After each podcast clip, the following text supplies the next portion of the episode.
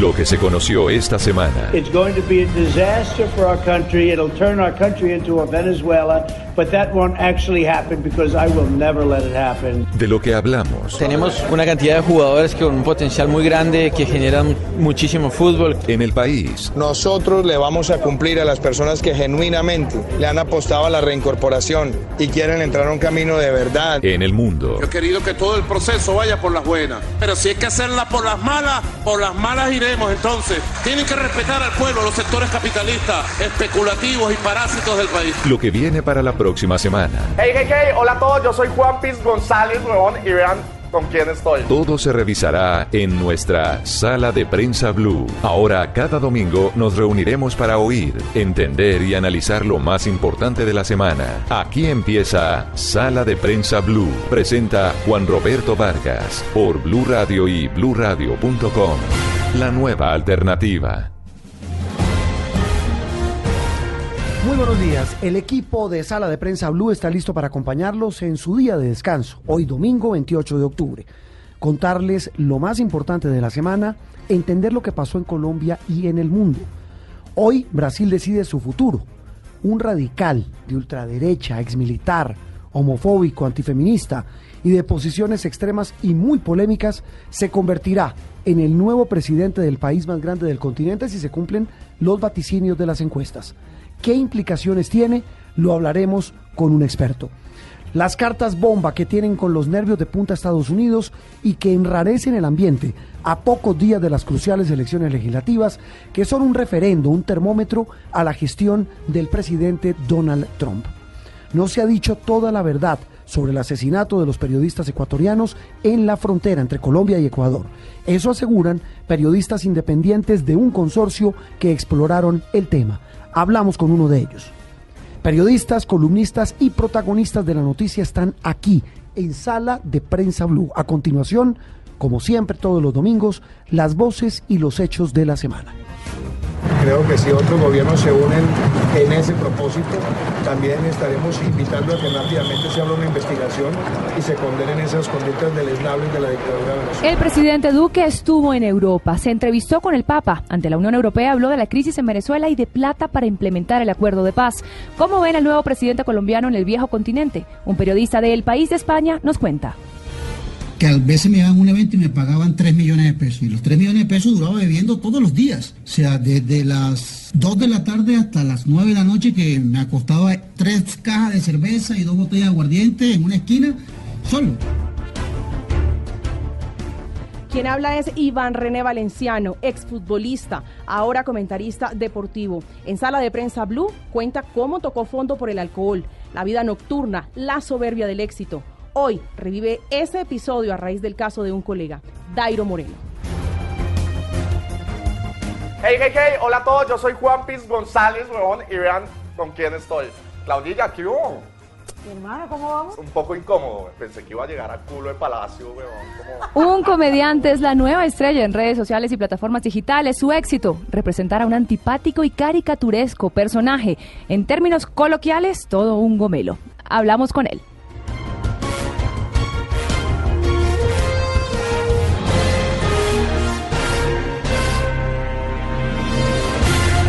Estás escuchando Sala de Prensa Blue.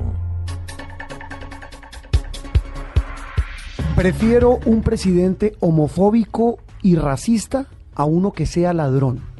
La frase la pronunció un ciudadano de Río de Janeiro en las últimas horas, consultado por la BBC, que hace un recuento junto a los demás grandes medios del mundo sobre las elecciones que hoy definen el futuro político del país más grande del continente. Un hombre, María Camila y Andreina, con un pasado y un presente polémico por donde se le quiera mirar, es el virtual ganador de las elecciones de un país que vive tal vez una de las más profundas crisis de toda su historia. El actual presidente de Brasil, Michel Temer, está en calidad de interino, porque él reemplazó a Dilma Rousseff, presidenta que cayó por escándalos que tienen que ver con el, la trama oculta de la corrupción que no solamente manchó a Brasil, sino a toda América Latina.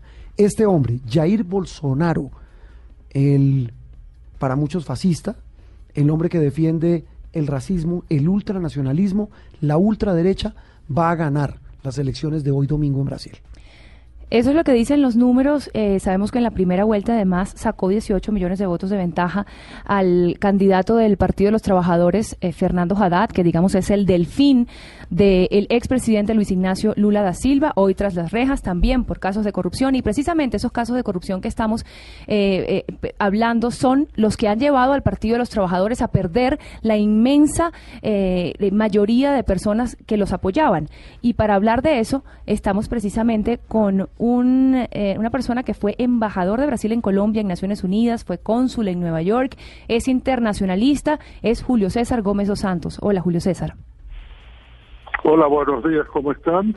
Eh, Julio, usted vive aquí en Colombia, ¿no? ¿Qué tal eh, el, clima bogotano hoy domingo?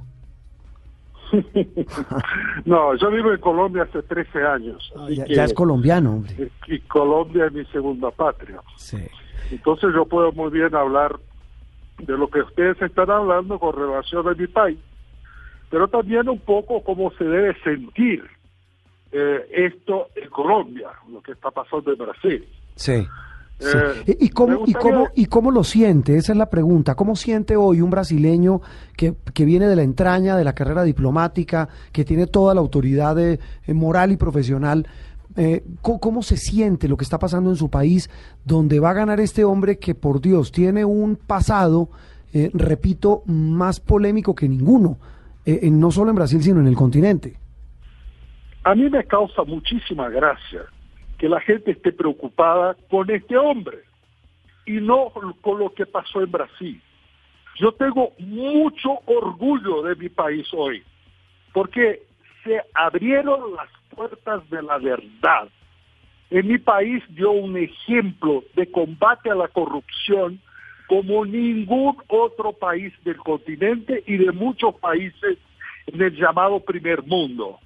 En mi país, lamentablemente, está preso un expresidente de la República que hizo mucha cosa por el país, pero al mismo tiempo no pudo probar su inocencia antes las acusaciones que le hicieron.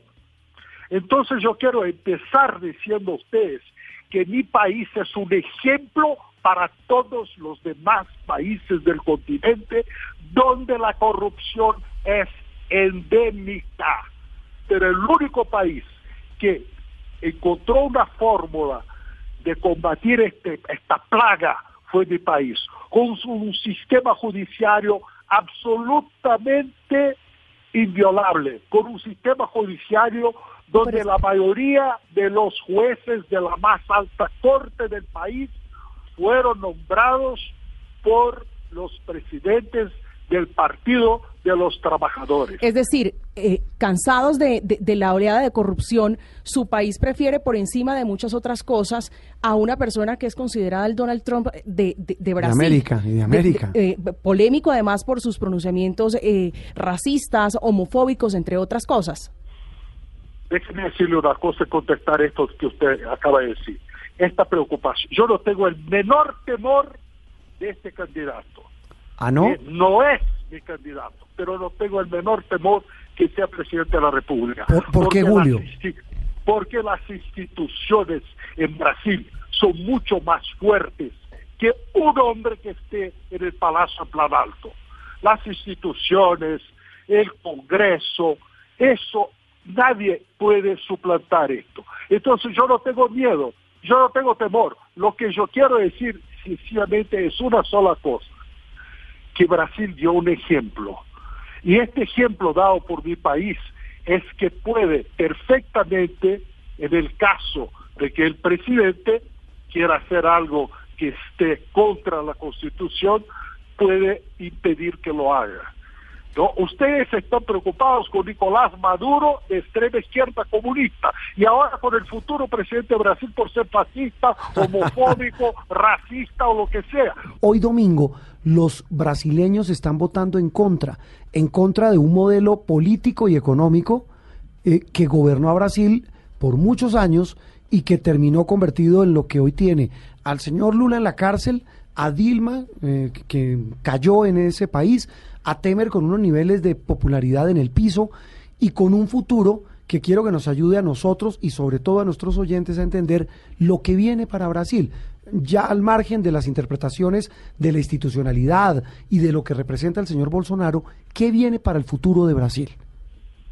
El futuro de Brasil es el presente de Brasil, construido por un pasado. Lo que pasa es que Brasil no es una república bananera. Brasil tiene fuertes estructuras económicas. Brasil produce aviones que todos nosotros ya volamos en ellos. Brasil es un país fuerte económicamente e institucionalmente lo que está pasando en un país de 8 millones 500 mil kilómetros cuadrados, que no es un Estado unitario, es una federación con 27 estados y un distrito federal, lo que está pasando es una demostración de una cura, está pasando por una cura, un proceso de cura. Entonces el futuro está, está eh, alicerceado sobre el presente y el pasado. No va a pasar nada que pueda decir, no, la economía se va a tumbar o las instituciones van a caer. Escúcheme una cosa, usted sabe lo que significa eh, eh, cambiar o, reformar la, la, Constitución, dos terceras partes del Congreso. Por el amor de Dios, lo que está cayendo son las estructuras políticas podridas que, está, que existían en mi país. La, la, la, elección de primera vuelta que eligió un Congreso nuevo, ya demostró esto. Entonces yo no tengo temor. ¿Sabe qué? Como decimos en el juego del póker, yo pago para ver. Estoy pagando para ver, sin ningún temor de lo que pueda ocurrir en mi país.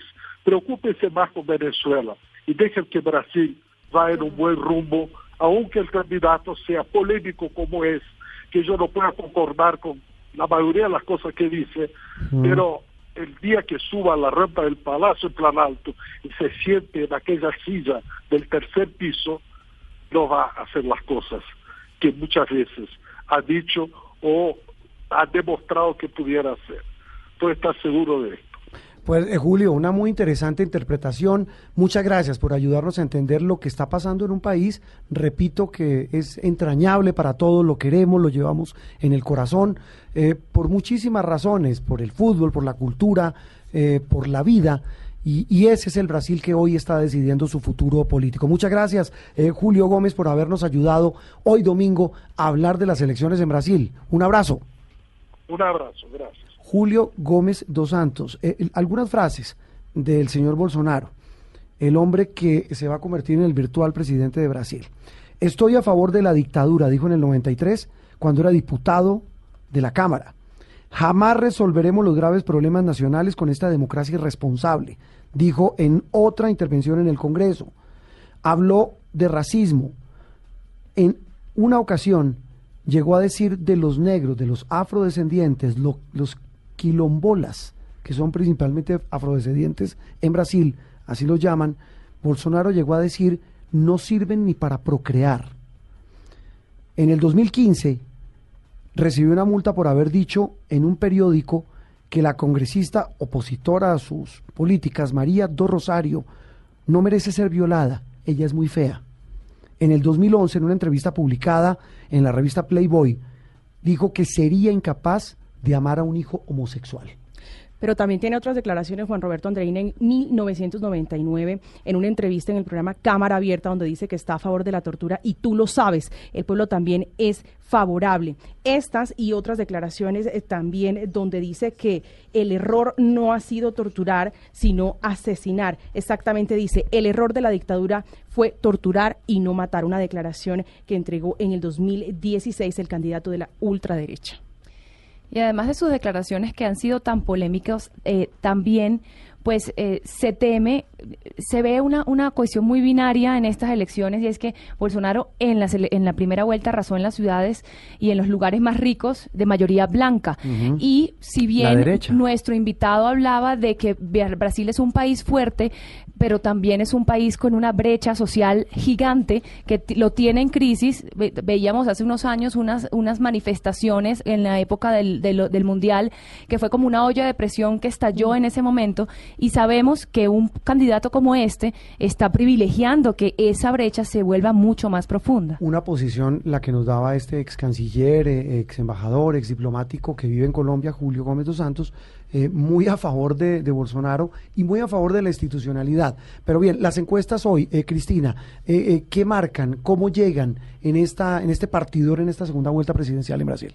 Pues mire, Juan Roberto, la última, la última encuesta se hizo el jueves y Bolsonaro sigue tomando la delantera, pero sí ha, sí ha disminuido su favoritismo. Mm, bajó de, bajó la diferencia con Haddad, ¿no? Sí, antes estaba en el 50, ahora está en el 48 y Haddad pasó del 35 al 38. No le va a alcanzar. No le va a alcanzar porque además las personas que están indecisas en el Brasil son un 6% y tienen una diferencia del 10%. Entonces. No, es, es ineludible, Cristina, que, que va a ganar eh, este señor Bolsonaro. Eh, repetimos, un hombre de derecha, polémico. Lo que ustedes acaban de oír fueron algunas de sus frases. Y el gran enigma es ver cómo va va a gobernar al país más grande lleno de problemas de corrupción, pero también, como lo dijo Julio, una de las grandes potencias económicas del planeta. Seguimos en Sala de Prensa Blue. Esto es Sala de Prensa Blue. Seguimos hablando con los expertos, con los protagonistas de las noticias que han marcado la agenda informativa de la semana que termina y de la semana que comienza. Una tiene que ver, María Camila Andreina, con otra vez los ojos que se vuelcan sobre un paraíso que tiene Colombia descubierto hasta hace muy poco y que también hasta hace muy poco fue declarado patrimonio de la humanidad. Juan Roberto, lo triste, eh, por lo que usted dice, es la cifra de deforestación que impacta este parque bellísimo de Chiribiquete. Eh, que va en alza, el 23% de deforestación durante el año 2017, es decir, un 23% de incremento en comparación con el año 2016 y tristemente el 65% de la deforestación concentrada en la Amazonía colombiana donde está ubicado este parque. Exacto, y por la entrada suroccidental de este parque natural, eh, que es por el Caquetá, eh, se, se han vislumbrado unas 900 hectáreas deforestadas. Es un frente de deforestación que está poniendo en peligro un lugar que es realmente mágico, parece de película. Esto está enclavado en la mitad de la Amazonía colombiana, tiene unas formaciones hermosas que son los tepuyes, eh, y nosotros queremos hablar precisamente con un hombre que es uno de los primeros exploradores en ir a pie a meterse en este lugar eh, ancestral que fue prácticamente descubierto hace muy poco. Él se llama Patricio von Hildebrand, es un biólogo de ascendencia alemana y allá ha hecho unos hallazgos increíbles que hoy queremos que nos recuerde para también dimensionar el problema que está viviendo este paraíso en este momento. Hola Patricio, ¿cómo está? Muy bien, ¿y ustedes cómo están? Patricio, bueno, eh, primero que nada, eh, antes de entrar en este tema pues de la deforestación, cuéntenos un poquito cómo es su historia con este con este parque de Chiribiquete. ¿Cuándo, cuándo entró por primera vez allí y qué y cómo se sintió al encontrar eso? Pues mira, yo entré ahí en el año 92. O sea, yo ya venía trabajando en la zona, en la región de la Amazonia desde el año 75 en la parte del río Mirití, en la parte del, del medio y bajo Caquetá, en el Parque Cahuinarí. Y del Parque Cahuinarí salimos hace como a mitad del año 91 y hicimos nuestra primera expedición ah, por el río Yarí arriba hacia el Parque Chiribiquete en el, en el verano del 92, a principios del año 92. Ahí eh, hicimos primero unos recorridos por algunos de esos ríos y es un sitio absolutamente extraordinario con esos tepuyes maravillosos, unos chorros, unas cascadas, o sea, un sitio realmente muy, muy, muy atractivo. Entonces decidimos hacer una estación de investigaciones, organizar una estación de investigaciones. A orillas del río Mesay en el borde, afuera el borde de el Parque Nacional Chiribiquete y ahí estuvimos eh, con esa estación desde el 92 hasta el año 2002, que fue cuando ya en septiembre de 2002 tocó salir porque eso se volvió una zona de guerra muy complicada, llegó, llegó una cantidad de ejército y estaban las, las guerrillas de las FARC que estaban en la zona, entonces ya se volvió un sitio que no era así como para un frente de guerra, que no era como muy adecuado para estar haciendo investigaciones, además con un poco de estudiantes. ¿Qué fue, qué fue lo más sorprendente que usted encontró, además porque van más de 20 años de investigación, ¿qué ha sido lo más sorprendente que ha encontrado en este parque, además de las chorreras que son hermosísimas? Y, y quisiera que nos describiera un poco de esas más de 200 figuras o dibujos que han identificado los abrigos rocosos de Chiribiquete. Pues mira, todo eso hay. Estos, esto de los abrigos rocosos y los que se han vuelto famosos, digamos, están como en la parte norte del parque, hacia el río Ajacu y el río Tunia. Es una zona que no se puede llegar eh, realmente, sino pues todas las expediciones que han llegado allá hasta ahora han sido como en helicóptero, porque pues, es muy lejos y es muy inaccesible. Nosotros eh, eh, hicimos una expedición a lo largo del río Cuñaré, desde la boca del río Cuñaré, para, pues nos subimos por ese río a ver dónde nacía y estuvimos andando como un mes y medio y finalmente llegamos bien a la cabecera. Y la cabecera es en un chorro grandísimo, una cascada grandísima, súper linda. Y eh, en esas paredes rocosas donde cae la cascada, hacia un lado también encontramos una serie de pinturas en, en las rocas. Una zona muy bonita, unas pinturas que están ahí que todavía no han estado registradas porque la verdad es que los únicos que han ido allá fuimos nosotros en esa expedición y ahí vino el problema con la guerra y nos tocó salir, entonces no hemos podido volver. Mm, sí, ahí, ahí, Patricio, hay una, hay una un, un, aspecto realmente maravilloso el que usted toca, que en medio de semejante paraíso natural, de semejante lugar tan bello de Colombia y hasta hace muy poco conocido, hay también un gran tesoro cultural, estas pinturas que fueron realizadas en mitad de unas piedras altísimas y de unos lugares inaccesibles. ¿De, qué época podríamos estar hablando? ¿De hace cuántos años? Pues mira, los estudios que hay y las dataciones que se han hecho, es difícil hacer esas dataciones porque las pinturas son de materiales, eh, o sea, no, es, no son de material orgánico, son de minerales sacados de la roca mismo misma. Entonces es difícil fechar bien y precisamente eso, pero se puede hacer por unos métodos indirectos y buscando yacimientos y cosas eso sobre todo lo ha hecho es el doctor Carlos Castaño y las fechas que tienen están alrededor de unos 20 mil años antes del presente. O sea, bastante, bastante antiguo. Bastante. De pronto, Patricio, si nos pudiera describir cómo son esas figuras, son pictografías rupestres en medio de la Amazonía, cubiertas por, por selva y un poquito también de las comunidades indígenas que están asentadas ahí, algunos de ellos Nucat. Sí, mira, eh, esas, pinturas están en abrigos rocosos, o sea, son paredes de, de los tepuyes, unas paredes altísimas de los tepuyes de pura roca, que generalmente tienen abrigo, o sea, que tienen como un techito, tienen como un balconcito en la parte de arriba, lo que ha hecho que esas pinturas pues no les cae la lluvia directamente y, y eso hace que pues en gran medida eso ha ayudado a que se hayan mantenido. Son pinturas eh, general de color amarillo o colores ocres y representan toda clase de cosas. O sea, hay eh, jaguares, hay eh, perros de agua, hay también unos motivos que son obviamente plantas, hay muchas manos, muchas manos humanas pintadas ahí en la pared y hay también varias pinturas que representan bailes de los indígenas donde están cogidos de la mano, donde están dando vueltas, otros que son como escenas de cacería, en hay, de, hay un poco de todo y otros que ya son figuras mucho más abstractas, unas figuras más bien geométricas, pero digamos, en esos murales eh, que son muy grandes, pues hay, ah, se han, se han eh, contabilizado pues más de, de 20 mil dibujos. O sea, es una vaina grandísima, grandísima, extraordinaria. Sí, una vaina grandísima. Eh, Patricio, eh, ¿cuántas especies se han descubierto en esta zona de la serranía de Chiribiquete desde que fue descubierta, desde que empezó a ser explorada por científicos, después de, todo ese proceso que ustedes han hecho de protección de este lugar sagrado y maravilloso como es Chiribiquete?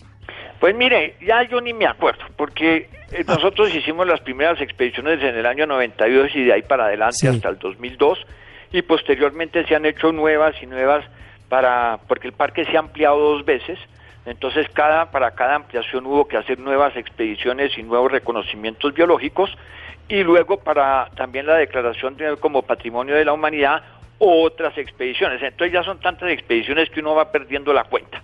Pero para dar una idea, por ejemplo, en plantas, pues hay más de mil especies de plantas En aves hay del orden de unas 380, 390 eh, especies de aves.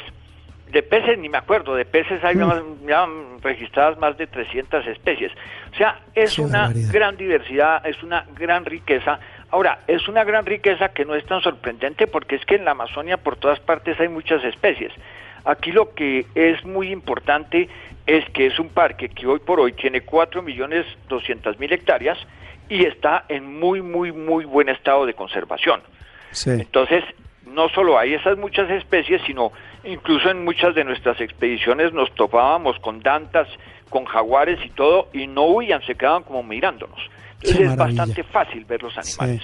Sí, sí. Patricio, eh, en medio de semejante paraíso, ¿cómo hacemos para protegerlo? ¿Qué tan amenazado está este lugar sagrado, la serranía Parque Nacional de Chiribiquete? Pues mira, la cosa está complicada hoy por hoy y, y hay que ponernos un poquito en contexto. Sí. Cuando se hizo el parque con un millón doscientos ochenta mil hectáreas, la distancia a, los, a las zonas de colonización pues era grandísima, 70 kilómetros y más en línea recta. Después se amplió el parque a dos millones ochocientos mil y ahora se amplió a 4 millones 200 mil. ¿Qué es lo que pasa? Que al ampliarlo a 4 millones 200 mil, ya los bordes, los límites del parque están muy cerca de las zonas de colonización. Entonces, no es tanto que se haya acercado la colonización, sino que el parque se ha ido ampliando. Claro. En y en la sentido, medida en que pues, se amplía, pues, pues se genera más amenaza. eh, se genera más amenazas. Lo que pasa es que cuando estaba el parque en sus tamaños más pequeños anteriores y unas grandes franjas de bosque entre el parque y donde, y donde había actividad o, o frentes de colonización, pues fuimos viendo que la gente se estaba metiendo en esas franjas. Entonces, por eso el parque se fue ampliando hasta estar muy cerquita de los frentes de colonización, porque de todas maneras la figura de parque ayuda a que la gente no se meta. O sea, eso lo podemos ver, salvo excepciones, no se meten. Ese es el contexto. Pero lo preocupante de ahora, que creo que ustedes lo estaban mencionando ahorita, es que en este sector suroccidental, eh, para el lado de, o sea, entrando desde el río Caguán, ya hay, y ahorita, ahorita, aparecieron ahorita en estos meses, 900 hectáreas tumbadas. O sea, se están metiendo y, es una cosa curiosa porque no se están metiendo como lo haría un colono, un campesino que va y tumba un pedacito y, y es a través de los años que agranda, sino aquí de una vez se metieron a tumbar 900, mil, 900 hectáreas. Eso no es un campesino pobre, eso es gente con motosierras y gente organizada. Y esa es la gran preocupación que hay en este momento y, se está viendo a ver cómo controlan eso. Entiendo que el ejército está vigilando muchísimo, están haciendo expediciones por el río Caguana a ver qué es lo que pasa.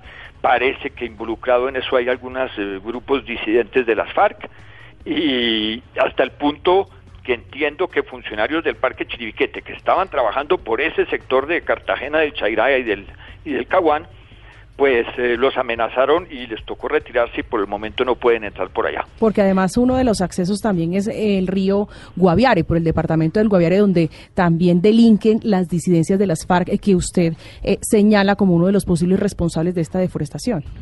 Eh, sí, en esa parte de arriba el parque llega casi al, al, al río Guaviare, para el- en el sector norte, pero ahí eh, la expansión de los frentes de colonización y la deforestación, que es preocupante, no se ha metido dentro de los límites del parque. Le quería preguntar también, Patricio, que a mí me ha, me ha llamado muchísimo la atención eh, saber que en ese lugar, además, hay indígenas eh, que, que- que han decidido estar en aislamiento, lo- los carijonas, los huitotos o los urumis, eh, que, han, que han decidido no estar en contacto con, con, con, con el- con nuestro mundo. Eh, usted, en ese tiempo que estuvo allá explorador, ¿En algún momento ha habido algún indicio o algo de que esas comunidades en efecto están allí? No, mira, el, el, eh, esos son unos grupos, dice, esos son unos grupos que, que, que, que saben que el blanco existe. Son unos grupos, los Urumi, por ejemplo, se subieron por el río Mirití, se metieron por allá. Eh, los Carijona es un grupo residual de, un, de una tribu que vivía en todo el Chiribiquete, pero que se extinguió, digamos, salvo este grupito, hacia 1920. Y los eh, otros grupos que son eh, Murú y Huitotos son grupos que huyendo de la época de las caucherías terrible de los años 20 de la Casa Arana, se refugiaron en esta zona y ahí se quedaron y ahí están. Nosotros nunca los encontramos, nunca los encontramos. Eh, detectar su presencia se hizo en un estudio que realizó eh, Roberto Franco, un compañero que trabajó mucho por allá, pero que desafortunadamente se cayó la avioneta un día y ahí se murió. Y nosotros estuvimos trabajando mucho con Roberto, que era recogiendo indicios de todas las los indígenas de las zonas aledañas, de colonos, etcétera, de que, que habían oído cosas o que habían visto palos cortados. Se recogió una gran cantidad de información, se sistematizó eso y pudimos ir como ubicando las zonas donde deben estar esas, eh, esos grupos en aislamiento voluntario. Bueno, Patricio, muy interesante su historia y queremos estar siempre muy al pendiente de este lugar que, como hemos dicho, ya está lleno de magia, pero también ahora está amenazado. Muchísimas gracias por su tiempo. Muchísimas gracias a ustedes y sí es muy importante con estas amenazas nuevas que los medios de comunicación y todo estén informando, informando permanentemente de qué es lo que está pasando para que se genere un poco de presión sobre eso y tratemos de evitar que ese parque lo vayan a destruir. Muy bien, es eh, el tema ambiental que también tiene cabida aquí en Sala de Prensa. Habló una pequeña pausa y regresamos con más. Tenemos tendencias. Eh, la película de Freddie Mercury. Hablaremos de música, de tendencias, de lo que está pasando con las cartas bomba en los Estados Unidos y también de cómo ven en Europa al presidente Duque tras su visita al Vaticano y al, a Bruselas, a la Unión Europea. Ya regresamos. Estás escuchando Sala de Prensa Blue. Esto es Sala de Prensa Blue. Continuamos en Sala de Prensa Blue, hoy domingo 28 de octubre, mientras usted descansa, mientras está en su casa, con su familia, lo acompañamos para entender lo que pasó en esta semana que termina y entender lo que viene en materia informativa en Colombia y en el mundo. El presidente Duque estuvo en Europa, María Camila, Andreina, y reuniones donde temas fundamentales se tocaron en esta visita, tanto en la Santa Sede como en Bruselas. Estuvo reunido durante 28 minutos con su santidad el Papa Francisco, a quien eh, le entregó varios detalles, es símbolo eh, de Colombia, pero principalmente los temas que se trataron fue la implementación del acuerdo de paz y la dura crisis en Venezuela. El Papa Francisco eh, le hizo también un regalo muy particular, que fue un medallón que tenía un mensaje simbólico. El mensaje dice que se lo entrega a una persona que ha luchado por la paz del país, una persona que trata de unir a un país como Colombia que está completamente dividido. Y esa ese fue tal vez el mensaje central de la reunión con el Papa, eh, María Camila. El Papa le pidió que una a Colombia. El eh, Papa siempre ha abogado por unir a un país tan polarizado como este. Y también estuvo eh, en la sede de la Unión Europea, Andreina. Sí, estuvo en Bruselas y allí el presidente Duque se reunió con las cabezas de la Unión Europea, con Donald Tusk, el presidente del Consejo Europeo, con Federica Mogherini, la, Mogherini, la representante de la Unión Europea para Asuntos Exteriores, y también con el presidente de la Comisión Europea, Jean-Claude Juncker. Allí también habló del tema Venezuela y, por supuesto, de la implementación del proceso de paz y tuvo buenos resultados eh, respecto al tema económico. Sí, al menos le dijeron, eh, ponga el sombrero que puede haber plata para el tema de la implementación. Jorge Galindo es analista y columnista del diario El País de España, el más importante del mundo eh, de habla hispana. Jorge, lo saludamos hoy domingo, usted en España. Gracias por atendernos a esta hora aquí en Sala de Prensa Blue de Colombia. Hola, buenas, ¿qué tal? Eh, muy bien, Jorge, hablábamos de la visita del presidente Duque, la primera después de haberse posesionado a Europa. ¿Cómo ven ustedes en Europa, en el viejo continente, eh, este comienzo de gobierno del presidente colombiano con estos temas cruciales, la implementación del acuerdo de paz con las FARC, el tema del posconflicto y la crisis en Venezuela? Bueno, yo creo que la visión desde Europa ahora mismo, efectivamente, esos son los temas a los que se presta más atención.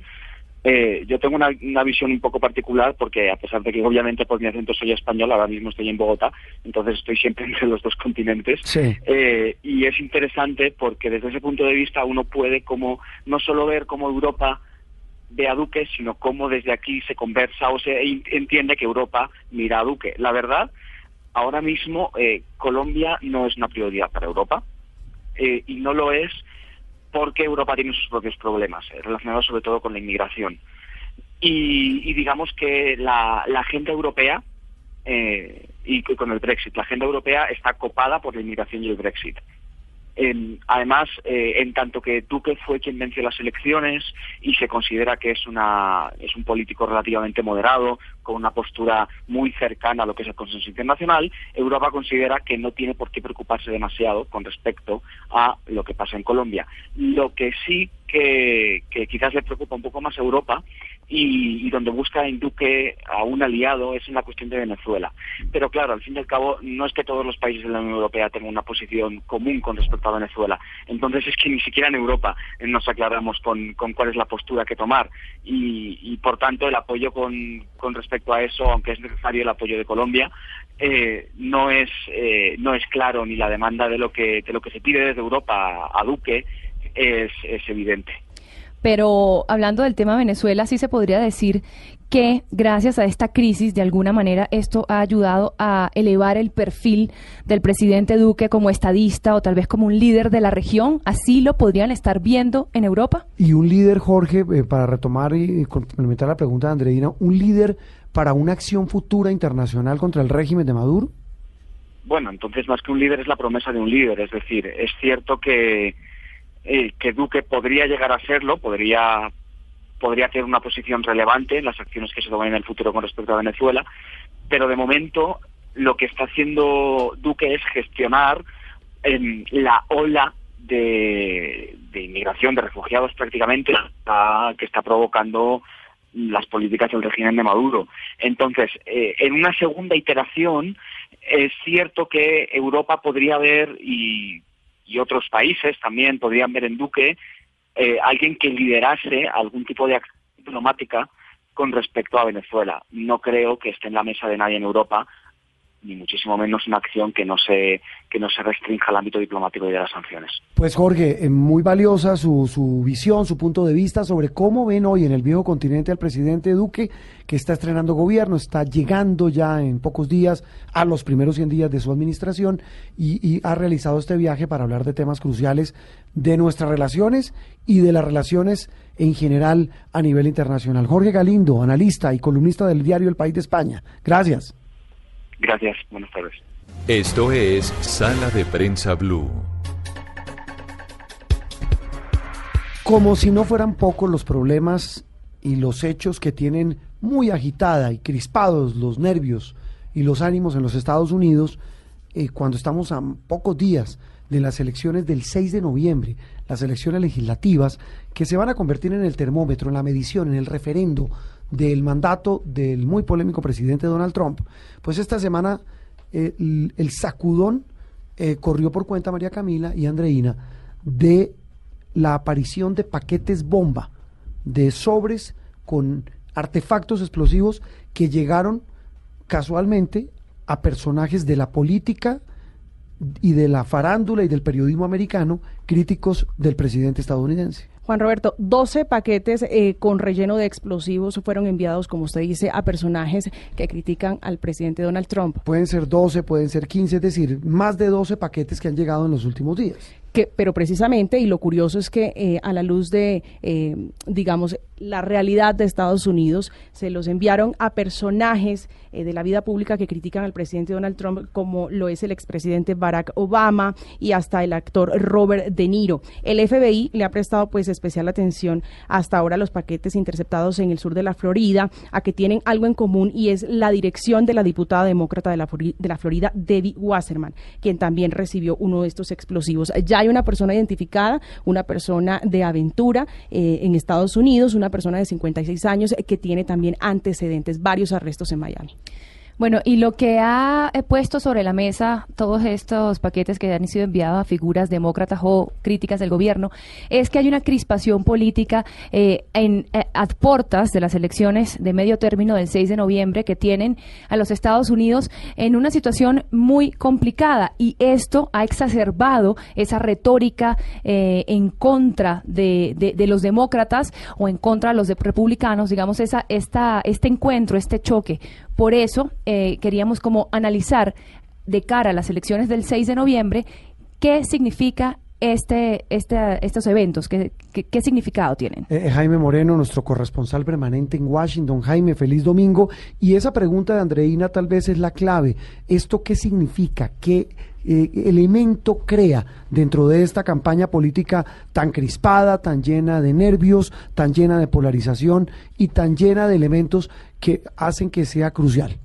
Hola Juan Roberto, feliz domingo para todos. La verdad, mire, es la primera vez que ante un hecho en el que claramente se trató de una situación relacionada con terrorismo, es la primera vez que los Estados Unidos, que son tan paranoicos, que tienen tan definido qué es terrorismo y qué no es terrorismo, la respuesta inicial la gente no la tomó de esa manera, la tomó de acuerdo a su visión política. Entonces, para los demócratas, esta fue una situación claramente evidente de un acto terrorista, pero los republicanos no lo aceptaban desde el comienzo, porque así no lo aceptaba tampoco el presidente Donald Trump, que decía que puede ser simplemente un acto de violencia política. Entonces, lo que vemos es que ese grado de crispación política ha llegado a ese nivel que algo en lo que los estadounidenses, por encima de lo que sea, siempre han estado unidos y es en rechazar el terrorismo, después de lo que les pasó con el 11 de septiembre, en esta ocasión, este evento la gente lo vio como un asunto político de acuerdo a sus conveniencias y a lo que ellos creen en su convicción por si son republicanos o si son demócratas. ¿Por qué razón? Al comienzo se decía, mire,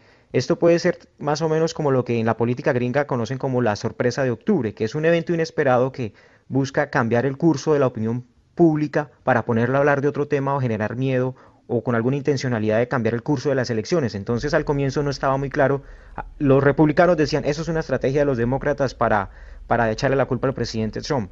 Y los demócratas tomaban el papel de víctimas de decir, mire, esto es culpa de la retórica del presidente Donald Trump en contra de nosotros, en contra de los medios de comunicación. Entonces, en eso es, es básicamente como la lectura que hacen en Estados Unidos. Oiga, ¿cómo es posible que esta vez nos haya pasado esto y no hayamos podido, no hayamos sido capaces de reaccionar en conjunto como lo habíamos hecho en anteriores ocasiones cuando se trata de episodios de violencia que no se ven en los Estados Unidos, Juan Roberto. Sí, y eso para complementar y, ratificar esa teoría suya del uso político de estas eh, cartas bomba o paquetes bomba, eh, lo dio el mismo presidente Trump que primero se lo atribuyó, como usted dice, a los medios críticos de él, que son casi todos. Y también digo lo siguiente, los republicanos lo estamos haciendo también con el voto anticipado y estamos también en las encuestas. Y ahora pasa esto de las bombas. Las noticias ya no hablan de política, hablan solo de estas bombas, haciendo alusión como dejando en el ambiente el manto de sospecha de que estas bombas quieren desviar la atención, según él, del gran éxito que tiene el Partido Republicano. Veremos qué pasa y cómo se refleja este tipo de hechos el próximo 6 de noviembre en las elecciones legislativas. Seguimos en Sala de Prensa Blue. Esto es Sala de Prensa Blue. Y continuamos en Sala de Prensa Blue hablando ahora de un tema, María Camila, que usted esta noche va a presentar en la edición central de fin de semana de Noticias Caracol. Se están por cumplir seis años de haber estallado el peor escándalo bursátil de los últimos tiempos en Colombia. Hablamos del escándalo Interbolsa. Seis años después, reina la impunidad. Juan Roberto, es un escándalo que tristemente hoy, como usted lo dice, a punto de cumplirse seis años, eh, tiene condenadas a las personas que tienen, tal vez se podría decir, la menor responsabilidad, víctimas de un descalabro, tal vez el más grande en la historia eh, del país, personas pensionadas, amas de casa, múltiples víctimas, entre ellas periodistas personas jóvenes.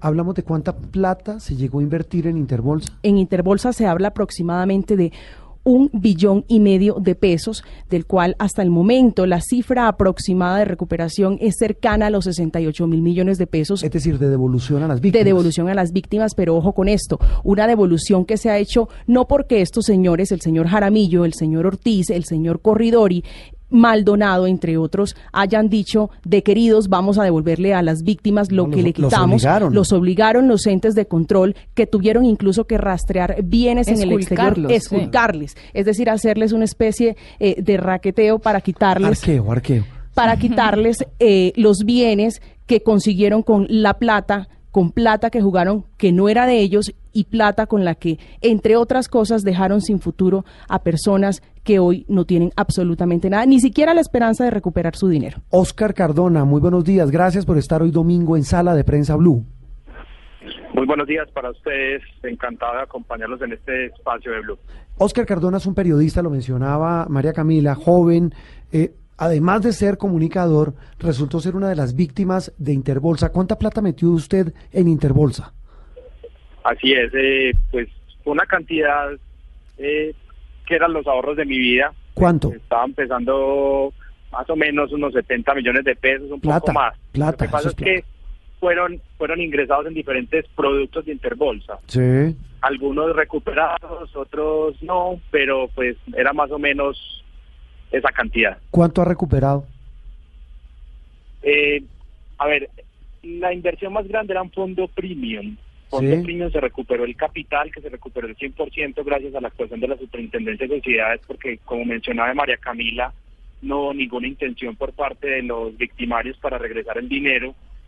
Eh, gracias a la actuación de Alejandro Rebollo en la Superintendencia de Sociedades, pues logramos recuperar el capital, eh, gracias pues como a esa eh, toma de posesión de los bienes de, de todos estos implicados, Tomás Jaramillo, Juan Carlos Ortiz, Víctor Maldonado, etcétera.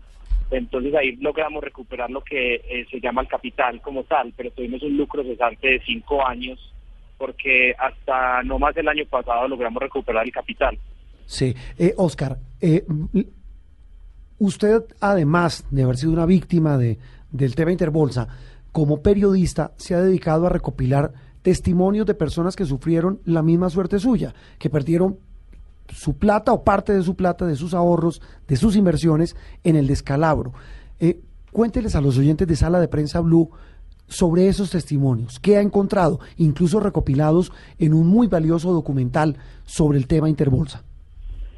Así es, el documental lo denominé Memorias de una estafa y fue posible gracias a el ángel que tuvimos nosotros las víctimas en todo este proceso que fue otro periodista. Alberto Donadío fue la persona fundamental para que nosotros las víctimas nos uniéramos, tuviéramos una voz y de cierta forma hubiéramos recuperado nuestros dineros. Sin el espacio del blog de Interbolsa, detrás de Interbolsa del espectador eh, que precedía Alberto Donadío, eh, ahí pudimos nosotros tener voz y ahí empezamos a contactar a las víctimas. Ahí las víctimas de alguna forma nos empezamos a gremiar y pues, yo también en una pregunta como comunicador quise eh, darle voz a todas las víctimas porque en la prensa de cierto modo se estaban eh, dándole voz a los victimarios, se estaba dando voz a lo que estaba pasando como suceso como tal, pero las víctimas no salíamos en ningún lado. Entonces lo que yo quise hacer en ese documental fue darle voz y darle vida a, un, a unos testimonios desgarradores de múltiples personas. Eh, en contravía también de lo que pensaba la gente que, que esto era una pirámide de estrato 6 de gente rica de Colombia. Ahí podemos ver, sí, gente de mucho dinero, pero también gente que trabajaba como empleada del servicio y había perdido todos los ahorros de su vida. Eh, personas como yo, personas como eh, pensionados que lo único que tenían eran los dineros que tenían Interbolsa porque nunca se gestionado con el mal sistema de pensiones de Colombia. Entonces ahí le quise dar voz a todas estas personas y dar una voz de protesta también, sobre todo con el gobierno, ante el abandono del gobierno que hemos tenido y sobre todo con el sistema de los abogados de Colombia. Me parece un espacio muy bueno de nombrarlo. Incluso esta mañana escuchaba en Blue eh, sobre que los penalistas en Colombia están formados para defender eh, pillos o, defender ladrones, pero una cosa es estar preparados para defender lo que están en todos su derecho de recibir eh, eh, una, un cuidado, uno- una defensa, pero, pero una cosa es que los abogados en Colombia se están dedicando a hacer artimañas para engañar la justicia colombiana y se están turnando en los litigios, pero también en los puestos como la fiscalía y en los, y en los juzgados, donde lo que están haciendo es engañar de una manera vil o, o débilmente engañando a la justicia colombiana. O sea, Oscar, usted, usted qué todos. cree, porque ahora nos hablaba de que hubo cierta reparación por parte de la superintendencia, pero el proceso penal en efecto ha sido muy lento.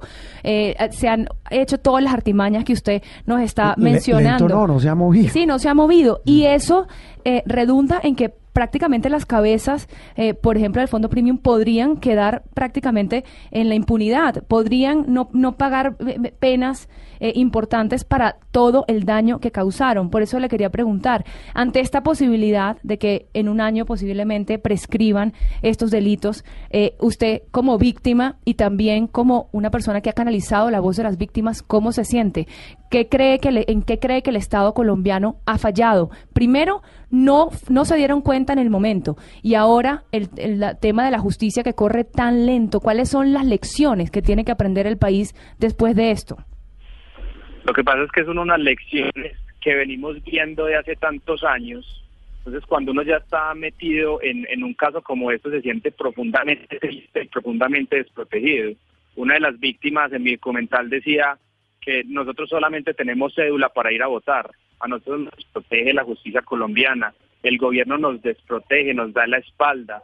Eh, lo que les decía ahorita, los abogados están formados para engañar, para, para para dilatar, para burlarse de la justicia. Obviamente no todos, pero la gran mayoría de abogados que yo he visto en este proceso de Interbolsa, que son la Selección Colombia del Derecho Colombiano, Jaime Granados, eh, Lombana, el profesor Bernate, Iván Cancino, son personas que se han dedicado a dilatar el proceso en cada momento. De hecho, lo que acabamos de ver con el abogado Barcárcel del señor Corridori, donde renuncia justamente hace poco de, terminar el proceso para dilatar una vez más el proceso para que el gobierno tenga que nombrar abogados de oficio para estos señores, donde tienen que volver a estudiar el, caso y tienen que dilatar el, el, caso. Entonces, esto es una, una telenovela repetida en Colombia todos los días, donde donde vemos una dilatación con el único sentido de buscar la justicia. Sí, Oscar, una pregunta final. Usted realizó este documental,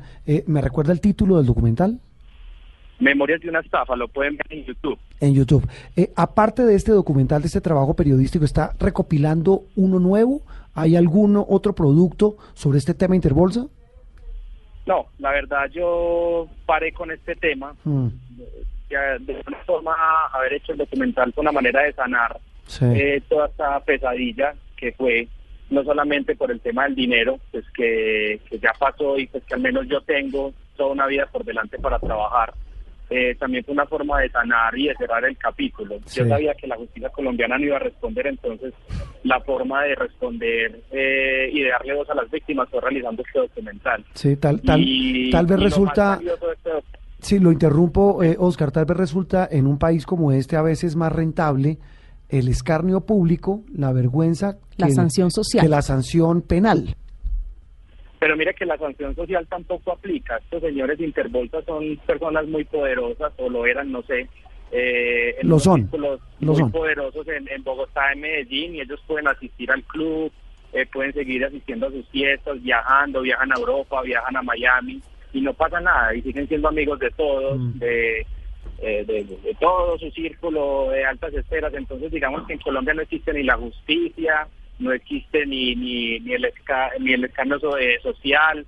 Lo único que existe es la justicia divina y esperamos que esa justicia divina, como lo dice María Camila Pineda en el documental, actúe en algún momento.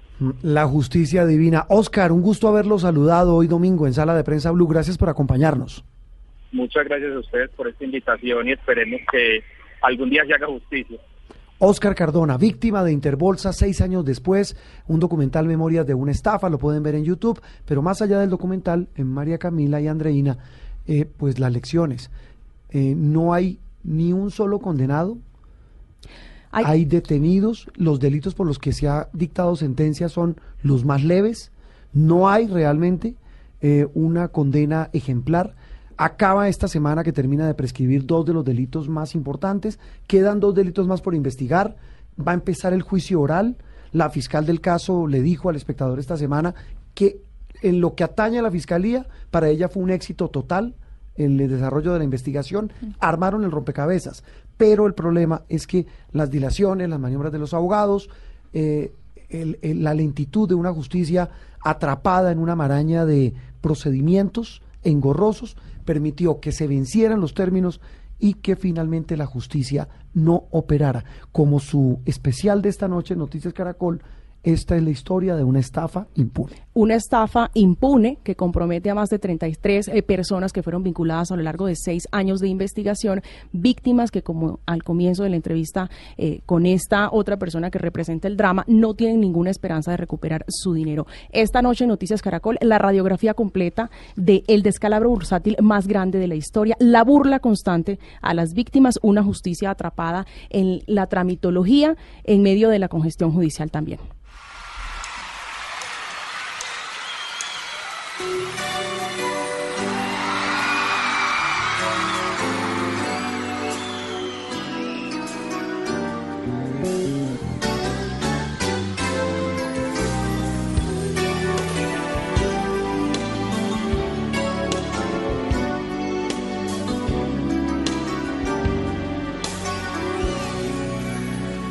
Nos quedamos solos.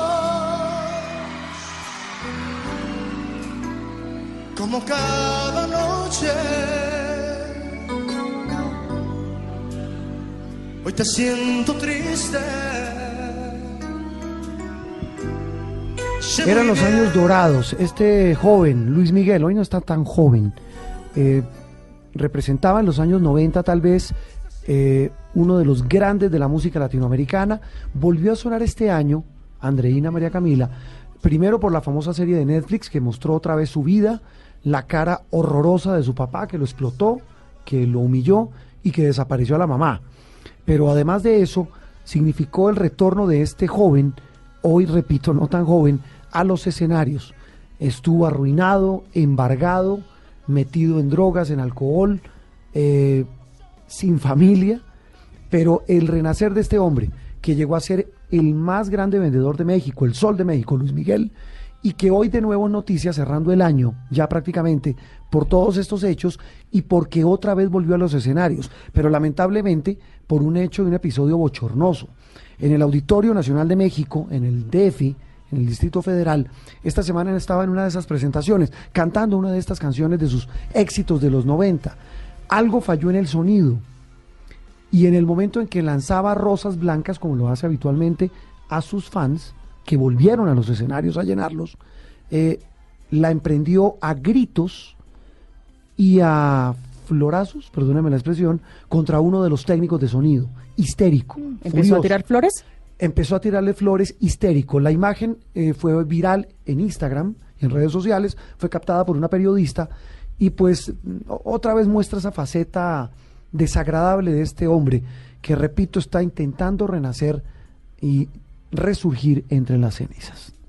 Luis Miguel, el Sol de México, que es noticia esta semana, que tiene gira por América, vuelve a Argentina, vuelve a Chile, está recuperando el brillo de esa época dorada de la que escuchamos. Luis Miguel, el hombre de los conciertos, de las polémicas, de las histerias, pero sin duda de los grandes éxitos y de un año, este 2018, Lo amo. que termina... Ah, ¿usted lo ama? Yo lo amaba. ¿Con todas esas polémicas? pasión. No, yo lo amaba. Yo toda la vida he sido muy fanática de Luis Miguel. Siento que es un- el mejor intérprete que ha parido nuestro continente en mucho tiempo. Eh, ciertamente su Le parte, los ojos, su Andrea. parte personal sorprendida.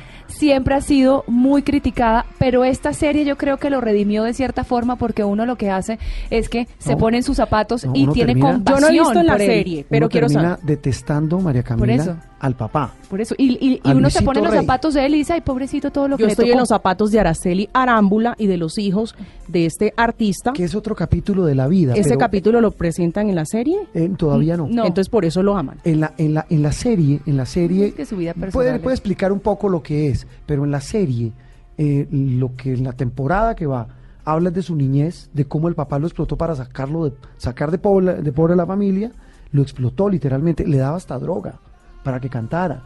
Eh, no lo dejó crecer, no tuvo niñez y más encima le desapareció a la mamá. Luis Miguel, el hombre de las múltiples caras, eh, exitoso, histérico y sin duda uno de los grandes de la música que está intentando resurgir en este 2018. Regresamos en instantes en Sala de Prensa Blue. Hablamos con Iván René Valenciano, una muy muy humana entrevista con el hombre que tocó fondo y que hoy habla de un colega, Dairo Moreno, ahora en dificultades por su carácter y por su vida.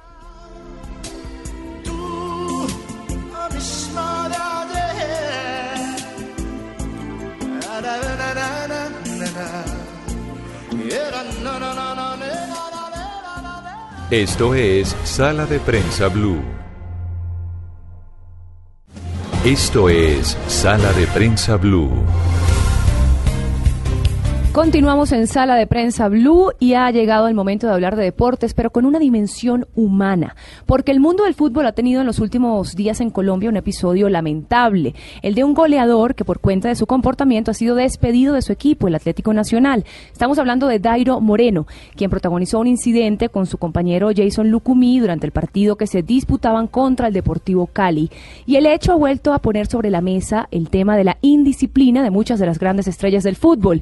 Para ello, para hablar de esto, hemos invitado a un exfutbolista que hoy es comentarista de Fox y que hace unos días sorprendió a sus compañeros relatando su propia historia, su propia vivencia, de cómo la rumba, el trago y la soberbia, se podría decir también, lo llevaron a la quiebra y al mundo del olvido, eh, un mundo del que ahora se ha sabido sobreponer con una nueva vida.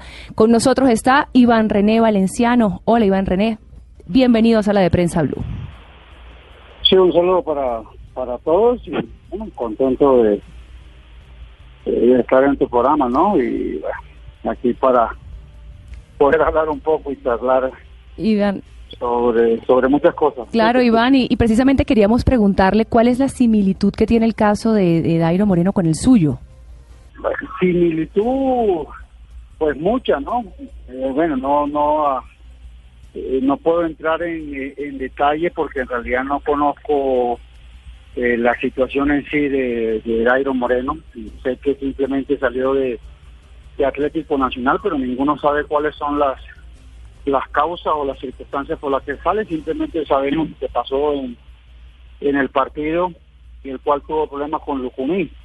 Pero mucho más a fondo de eso no sabemos más nada. Entonces, entrar como en detalle y, y hablar de la similitud del, del caso es complicado porque la verdad nunca ha trascendido más de esta noticia de, lo de Dairo Moreno, así que pues la verdad no te sabría decir. Yo cuando hablé del tema mío, hablé simplemente de lo que de lo que viví, de lo que de lo que pasé como jugador de fútbol y que pues por muchos temas míos sí puntuales de indisciplina eh, no tenía la posibilidad de ser eh, contratado por por otro club o por otros equipos y que muchos de los equipos donde tenía pensado y siempre preguntaban cuál era mi situación en cuestión del peso, en cuestión de, de la disciplina y en cuestión del trago. Pero el caso de Iron o el caso de, de Manga Escobar, la verdad no tengo eh, eh, conocimiento de su comportamiento en el día a día, eh, eh, de cómo se comportan ellos. en Entiendo, pero pero por ejemplo, digamos el, el, el hecho de ambos haber sido eh, unos jugadores eh, exitosos en las canchas, pero que una que su vida personal de pronto estaba eh, interfiriendo en esa carrera brillante, es lo que quisiéramos que usted nos nos relatara, pues en el caso de su historia personal. ¿Por qué le ocurre esto a un jugador que se puede decir que era un goleador, que está que estaba muy bien en su equipo? Ocurre muchas veces por la, educación que tiene, por la manera y la forma como te educaron,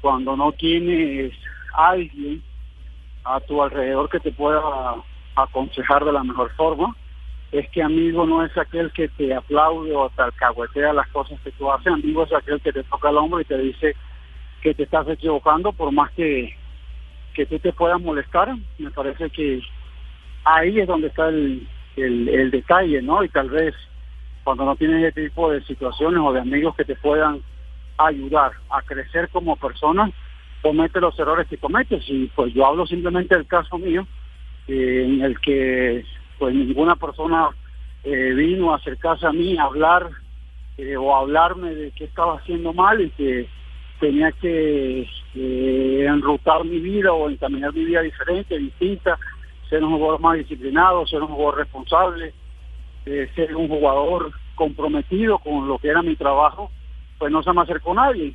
Y a veces cuando no pasa eso, sigues cometiendo los errores que cometes. ¿Por qué? Porque cuando tú rindes en un campo de juego, cuando tú estás en un terreno de juego y estás rindiendo al máximo, lo que le importa al directivo lo que le importa a la afición y a la gente en general es lo que tú haces futbolísticamente.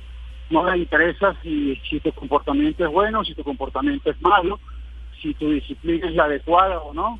Simplemente le interesa es que responda dentro de un campo de juego y eso es lo que pasa, no solamente con Dairo Moreno ni con ni con Man Escobar, con muchos jugadores en el fútbol colombiano pasa esta circunstancia, simplemente que no trasciende porque a los clubes no les interesa tener ningún tipo de dificultad o escándalos con, sus con sus jugadores o con sus activos, porque son sus activos y tratan de protegerlo porque el día de mañana quiere venderlo. Simplemente si trasciende, trasciende por medio de la prensa, pero no pasa más de ahí. Pero sí se puede llevar, digamos, esa vida un poquitico dispersa, de, de trago, de rumba, y ser un deportista de alto, alto rendimiento. ¿No, ¿No, es esto muy difícil? ¿No, no, ¿No termina permeando una cosa a la otra finalmente? No, pero hagamos, o sea, el ejemplo de vida es René Valenciano. O sea, un tipo que bebía trago hasta las 4 de la mañana, entrenaba a las 7, iba el domingo a zampaba los goles y la gente te aplaudía y ustedes venían y te entrevistaban y muy bien y te felicito y el gordo, y el gordo, y el gordo, y lo cometemos todo al gordo. O sea, y el goleador del fútbol colombiano con 217 goles, ¿y te parece que eso es justo o te parece que eso está mal hecho? Lógico que está mal hecho, pero como hacía goles, pues a quién le importaba si Valenciano pesaba 100 kilos, quién le importaba si Valenciano eh, tomaba trago todos los días, a quién le importaba esa circunstancia, a ninguno, solamente le importaba que Valenciano fuera el domingo, hiciera dos goles, o fuera la selección Colombia, hiciera goles, y comer hamburguesa y no pasaba absolutamente nada. Entonces me parece que sí se puede hacer. ¿Qué es lo que pasa? Que está mal hecho esas circunstancias para todos, porque es que uno como jugador de fútbol o como deportista es un ejemplo, no solamente para la gente que está en la calle, sino para tus hijos, para la gente que está alrededor. A ver, si mis hijos ven mi ejemplo, yo siempre he dicho algo y siempre lo voy a repetir. Yo no soy el ejemplo de los demás, yo soy el ejemplo de mis hijos. El ejemplo de los demás son los padres de familia de esos niños. Porque cuando queremos emular a un jugador de fútbol y queremos poner a, llámese Cristiano Ronaldo, llámese Messi, llámese Falcao, llámese James, queremos que nuestros hijos sean iguales a ellos, pero es que no miramos qué educación tienen estos jugadores, por eso la educación entra por casa, los ejemplos entran por casa. O sea, el ejemplo mío, yo el ejemplo que le doy es el ejemplo a mis hijos, y si mis hijos ven que el ejemplo mío es el malo, van a tomar ese ejemplo. Ah, pues ese es el que me preocupa a mí, a mí no me preocupa el del vecino, porque el del vecino se preocupará el vecino. Entonces eso pasa no solamente en el fútbol, sino en muchos aspectos de la vida. Claro, ¿y qué, qué, qué diría usted hoy que se perdió en su vida por, por haber pues tomado este camino en un momento. Ya sabemos que usted es un hombre nuevo, pero digamos, eh, ¿de qué se arrepiente o qué hubiese deseado hacer diferente? No, no me arrepiento de nada, porque el hecho de haber vivido todas las circunstancias que viví fue lo que me hicieron crecer como ser humano y como persona y aprender de esos errores. Seguramente si vuelvo a nacer viviría lo mismo, porque si no, no aprendería absolutamente nada. Entonces no me arrepiento absolutamente nada de lo que pasó. Tal vez dentro de lo futbolístico pienso y digo, hombre, si me hubiera cuidado, si hubiera sido disciplinado, no hubiera hecho solamente los 117 goles, si no hubiera hecho mil y me hubiera paseado por el mundo como una gran figura del fútbol, y no me hubiera ganado 1.200 millones de pesos, sino que me hubiera ganado 50.000. Entonces tal vez de esas circunstancias sí es la que uno eh, dice, hombre, me arrepiento en esa parte, pero de resto de lo que viví, no. Claro, y además hoy usted es una voz que está levantándose justo en este momento, llamando a la conciencia a los jugadores para que precisamente no cometan los mismos errores. Y eso también tiene un papel pues importante, digamos, en, el deporte nacional. Sí, yo creo que lo, lo, lo, más importante de toda esta circunstancia no es lo que le pasó a Iván Valenciano, sino es lo que le puede pasar a otras personas. Y el hecho de que le pueda pasar a otras personas es donde uno entra hablar del tema de uno y en tratar de alertar a ese tipo de personas, porque es que no, todos, no solamente estamos hablando del fútbol, estamos hablando eh, en muchos ambientes y hablamos también en el ambiente laboral, gente que tiene problemas en la empresa, que tiene tal vez los los, mismos problemas que tuve yo, seguramente con el tema del licor, con, con, el tema de la responsabilidad y con el tema de no cuidar tu trabajo. Entonces, entramos en un ámbito en el cual lo que queremos es que no le pase a otras personas circunstancias de lo que me pasado a mí. Es que no estamos hablando de la experiencia de vida del vecino, estamos hablando de la experiencia de vida de Iván René Valenciano, que fue el que lo vivió, que fue el que pasó por toda esa dificultad y que al servicio de, algo que pasó dentro del fútbol, bueno, se dio toda esta, esta coyuntura y que hoy estamos hablando del tema. Exacto, y en, y en esta experiencia de vida de Iván René Valenciano, ¿usted cree que Dairo Moreno está a tiempo? ¿Todavía tiene, tiene oportunidad de enmendar el camino? Te voy a decir lo mismo que decía René Valenciano, pero que me va a decir a mí fulanito de tal si él también hizo lo mismo. Pues voy a hacer lo mismo y él salió goleador, yo también voy a salir goleador. Es lo que pensamos muchas veces cuando alguien trata de darte un consejo. Voy a un ejemplo, alguien me llamó estos días a que hablara con el muchacho de Alba de la Equidad que vive en Barranquilla, vive en un barrio que se llama Rebolo y cada vez que da vacaciones tiene situaciones complicadas y la misma gente de su barrio me llamó a mí para hablara con el muchacho, hoy tiene una lesión. Hombre, la pregunta que yo me hago y les digo a ellos, eh, eh, yo me puedo acercar a hablarle a él, pero las personas que lo rodean son los que le van a decir, le daba para bola a Valenciano, si Valenciano era un borrachón, era un gordo, también hacía lo mismo, le daba para bola a él.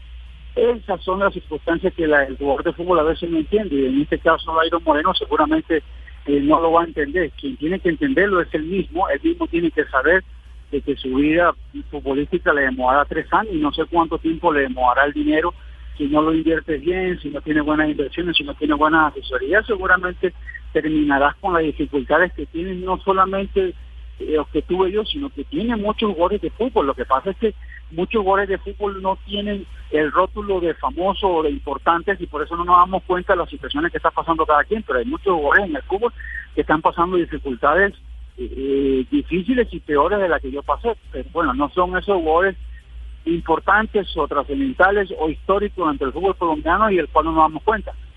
Bueno, por eso su voz se hace hoy más que nunca muy, muy precisa y muy importante. Para terminar, le quería eh, comentar algo que lo escuché a usted decir por allí, era, no dejes que el fútbol te deje, antes deja el fútbol. ¿A qué se refería con esto?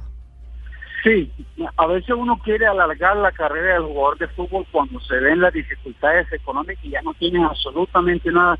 Quieres jugar un poco más y es cuando quieres eh, eh, cambiar tu vida, es cuando quieres ser disciplinado, es cuando quieres guardar un poco de dinero y ya es demasiado tarde. Por eso digo eh, esa, esa, esa palabra, o sea, deja el fútbol, tú deja el fútbol y no que el fútbol te deje.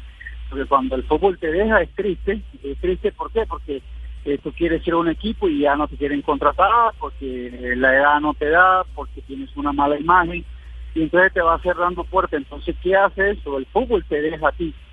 Tú no dejas el fútbol. Lo bueno del fútbol es que tú mismo decidas, hombre, hice una carrera brillante, hice una carrera muy buena, económicamente puedo dormir tranquilo, mi familia puede estar tranquila de que no le va a faltar absolutamente nada. Eh, quiero dejar el fútbol y disfrutarlo de la vida, disfrutar de otras cosas. Y eso es, fácil. El jugador de fútbol tiene una carrera desde los 18 años y si lo quieres hasta los 28, 29, y ganar buen dinero, porque el jugador de fútbol, ni el presidente de la República gana lo que gana un jugador de fútbol, ni el presidente de la República gana el dinero que gana un jugador de fútbol. Entonces, el jugador de fútbol es un privilegiado de poder decir a los 28 años, tengo en el banco 4 o 5 millones de dólares, puedo vivir tranquilo y mi familia también, y me puedo retirar el fútbol y dedicarme a otras cosas. Dejo el fútbol, no dejes que el fútbol te deje. Claro que sí. Muchísimas gracias, Iván René Valenciano, por acompañarnos en Sala de Prensa Blue. No, muchas gracias a ustedes. Esto es Sala de Prensa Blue. ¿Qué impresión le dejó Valenciano? No, yo la verdad eh, admiré mucho su posición ante esto porque es una voz que hoy se erige como eh, la voz de la sabiduría, quien ha pasado por allí y luego tiene algo que decir. Ojalá y uno aprendiera por experiencia ajena, eh, que eso es lo que, lo que no pasa. Qué buena. Sí, es que solamente se aprende cuando se cae, cuando se equivoca, como él lo dice en la entrevista y como, como lo plantea. Eh, esperemos que Dairo Moreno, como él mismo lo dice en la entrevista, termine aprendiendo después de esta caída. Muy bien, hablamos ahora de noticias internacionales. Estamos en domingo, estamos en día de descanso para ustedes, nuestros oyentes. Don Enrique Rodríguez en Madrid, muy buenos días. Don Juan Roberto Vargas, muy buenos días. Eh, ¿El clima ya cómo va en España y en Europa? Siempre le pregunto, me encanta el tema del clima. El clima el fin de semana ha estado terrible. El viernes teníamos como 20 grados de temperatura y el domingo cayó la temperatura como 10 grados. Hemos tenido mínimas estos días aquí en el centro de la península de 2 grados centígrados. Uy, qué frío. este otoño, este Sí, sí, sí, este otoño huele a invierno ya definitivamente. Es- eso es el clima de Bogotá, 3 de la mañana. Ustedes parecen haciendo la introducción a una novela romántica. No, más que novela romántica, mm, para nada romántica. La novela del Es periodista ter- terrorífica. Terrorífica. Khashoggi, el periodista saudí. E- es- Esta semana que, que está terminando, Enrique, pues deja elementos cada vez más macabros y, y que Ujú. evidencian que lo que viene es mucho más complicado sobre la muerte de este periodista en el consulado saudí en Estambul.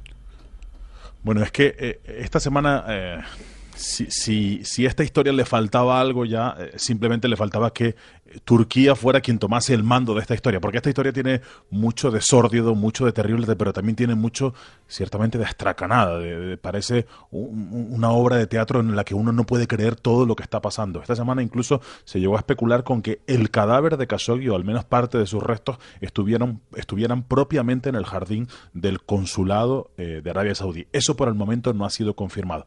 Por el momento seguimos sin tener cuerpo, sigue sin aparecer el cuerpo de Khashoggi. Lo que sí sabemos es que fue asesinado, no le ha quedado otro remedio a Arabia Saudí que confesar que finalmente sí, que lo mataron. Las circunstancias las sabemos, ah, hubo una crueldad extrema en la muerte de Khashoggi y eso ha provocado también, y creo que esto es lo más importante, o tal vez lo más interesante, es una corriente internacional de rechazo a nivel de los ciudadanos, como podemos ser nosotros, pero también que muchos gobiernos se hayan planteado si se puede seguir haciendo negocios con Arabia Saudí. La respuesta es sí, se sigue haciendo negocios con Arabia Saudí.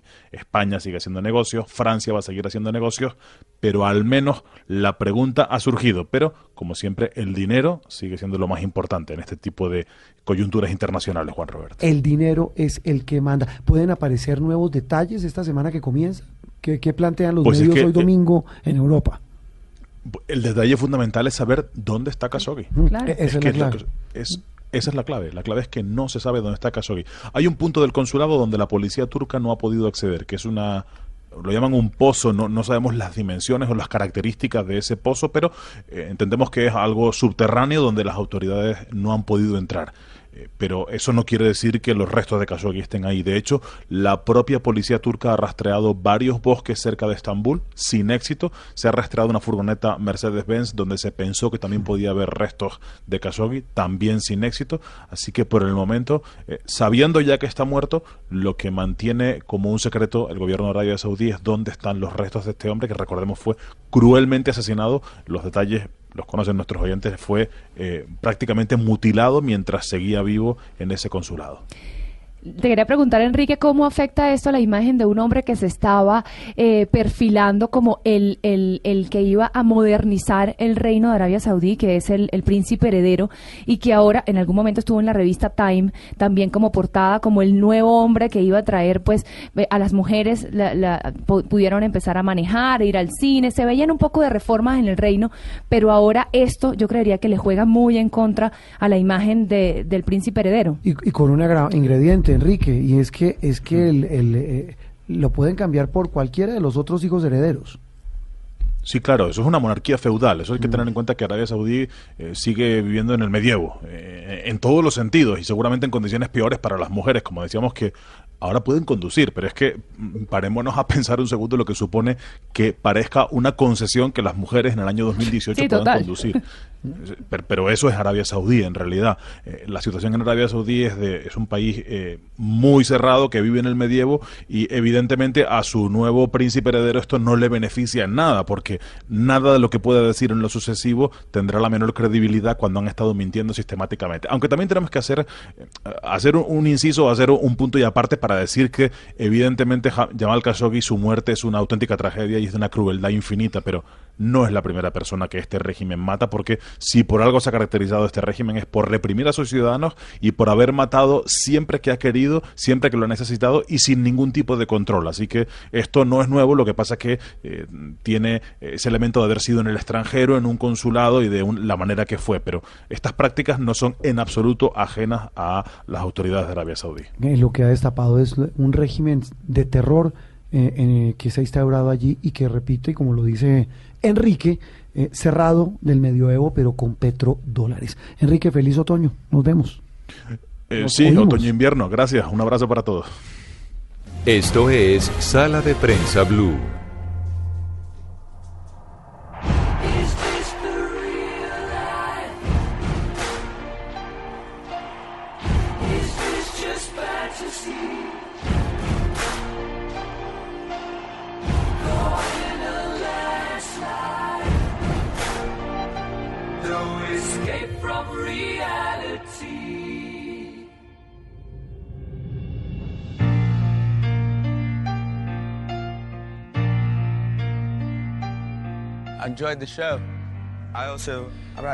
Bueno, don Miguel, muy buenos días, feliz domingo. Juan Roberto, niñas, buenos días. Bueno, Feliz domingo que ha la, habido. la explica- la explicación que me estaba dando fuera de micrófono, la que queremos todos oír, los oyentes la quieren oír, sobre la película maravillosa de este hombre, de Freddie Mercury, la actuación maravillosa de quien lo encarna y la música maravillosa de quienes alguna vez admiramos a este hombre, a la voz líder del grupo Queen, pues vuelve a sonar. Sí, señor, esa película se estrena este fin de semana. Lo que estábamos escuchando es el tráiler de la película que está dirigida por Brian Singer y que está protagonizada por Rami Malek. Rami Malek es un actor que mm, ya ha sido reconocido por otras series como Mr. Robot y, otros, y otras películas por ahí, pero la crítica, las, eh, las personas que ya han podido ver esta película, lo felicitan mucho, lo elogian mucho por su papel encarnando a Freddie Mercury, esta persona pues un artista realmente, ¿cómo se puede decir? Súper... eh, tenía mucho talento, no solamente para la música, sino para la actuación, y lo muestran en de- dentro de la película como su transición y no hacen tanto hincapié en la parte de su sexualidad. Muestran cómo, cómo descubrió que era homosexual, pero no muestran, lo muestran más como el motor detrás de Queen y cómo, cómo eh, No, era un- impulsaba era un a sus- genio, y cómo un- impulsó también cómo peleó mucho pero también impulsó mucho a sus compañeros de banda a Brian May y sin ser uno experto en el tema, pero lo que, lo que, lo que la película aspira a uno a que refleje, eh, Andreina, María Camila y Miguel, y oyentes, es, eh, repito, sin ser experto, la genialidad que fue este hombre, que fue todos los extremos, en- no solamente en su vida personal, que terminó acabando con su vida, sino lo que fue esa carrera musical, que lo llevó a lo más profundo de un rock en Europa y en Estados Unidos, a incluso una música sinfónica por la que él se la jugó y convirtió a Queen en un grupo y a él, su voz, en un hombre inmortal. Hay una parte en la Para la película- música. Sí, exacto. O sea, el, el papel de Freddie Mercury y de Queen como tal dentro de la música es eh, invaluable. Hay un pedazo dentro de la película en el que muestran cómo eh, crean esta canción de Bohemian Rhapsody. Y es una película, es una canción que dura siete minutos casi. Un poquito más de siete minutos. Y en la radio de esa época les empiezan a decir, ¿ustedes creen que les vamos a pasar una canción de siete minutos? Pues lo terminan logrando. Él dice que no, no va a dejar que se la editen y lo terminan logrando. También eh, muestran cómo el eh, Queen crea esto, este movimiento que es como el rock de estadio. Sí, y con esos corales, Con eso es claro. tan, tan único. Sinfónico, Sí. gigante. Para miles y miles de personas lo muestran la película, no, no voy a hacer spoiler, pero comienza con el, eh, el concierto que hacen en el estadio de Wembley, que lo muestra él en este traje icónico que sale con un esqueleto blanco y un pantalón jean. Eh, eh, y, y cómo arrancan a, y cómo la gente le respondía, cómo la gente lo seguía. Entonces él era una manejaba masas y era un genio de la música y muy bien y lo muestran muy bien en un papel de, de Rami Malek que inclusive para algunos podría ir eh, para nominación de premio, inclusive Oscar. La película no ha tenido muy buenas críticas. A mí yo le tengo que decir que a mí me gustó mucho eh, por la parte musical y toda la cosa, independiente a cualquier cosa. Brian Singer es un director que se ha dado a conocer recientemente por películas de superhéroes, pero esta película eh, yo creo que le quedó muy bien. Y pues tener a todo el mundo contento es muy complicado. Miguel, en esta película vamos a ver de pronto en los 21 tonos que dicen, porque además le hicieron un análisis científico a por qué él tenía un estilo particular y decían que él cantaba en un tono subarmónico. Vamos a ver eso en la película. Lo también. muestran como, como él con su voz empezaba a, a- a experimentar. Y eso eh, es que eh, no les puedo contar, pero sí lo muestran como, como toda esa transición y cómo empezó a meterle todos los, los estilos de música que había en ese entonces, cómo em, se empezó a hacer fundamental dentro de la banda y cómo en un momento también muy complicado de su vida eh, empieza a, acabar con la banda. eh, todo por sus actitudes que tenía pues de rockstar, pues de diva, por decirlo de alguna manera, porque Freddie Mercury era realmente una diva del rock and roll. Y todo esto lo muestra en la película y es una película que este ya se estrena este 31 de octubre, el miércoles, niñas, y ya las boletas están en preventa, las pueden encontrar en la, página de, Cine Colombia eh, para irla a ver. Yo recomiendo mucho verla en estas pantallas de gran formato, en las megasalas, porque es que es muy, muy, muy chévere, eso se, se siente uno como en el concierto. Vamos a seguir su recomendación, Miguel, nuestro compañero eh, que siempre nos tiene estas buenas recomendaciones acá en Sala de Prensa Blue. Vamos a un pequeño corte, pero ahora volvemos con más. Vamos a hablar de los secuestrados que fueron víctimas de las FARC y que van a estar, eh, que han estado esta semana dando sus declaraciones ante la JEP, declaraciones muy sentidas que nos han hecho, pues, eh, ponernos en sus zapatos. También vamos a hablar con Juan Piz González, interpretado por Alejandro Riaño, que nos ha hecho reír en las redes sociales en, en esta caricatura de un personaje muy gomelo. Ya los esperamos en Sala de Prensa Blue.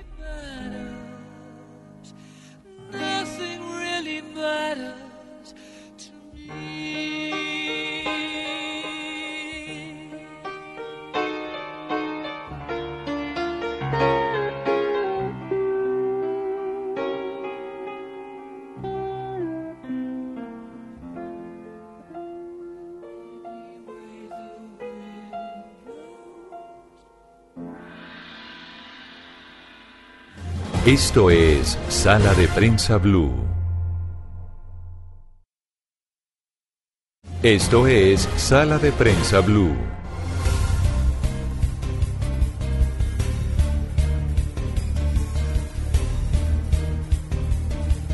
Entramos a la fase final de Sala de Prensa Blue en este domingo 28 de octubre, como siempre, de 10 a 12 del mediodía, acompañándolos en esta jornada de descanso para muchos de reflexión, de análisis, ayudándoles a ustedes, a los oyentes, a entender las noticias más importantes de la semana que está terminando y las noticias más importantes, los hechos de la semana que comienza. Uno de ellos, María Camila y Andreina, tiene que ver con las verdades sobre el crimen de los periodistas ecuatorianos a manos de Guacho y sus secuaces.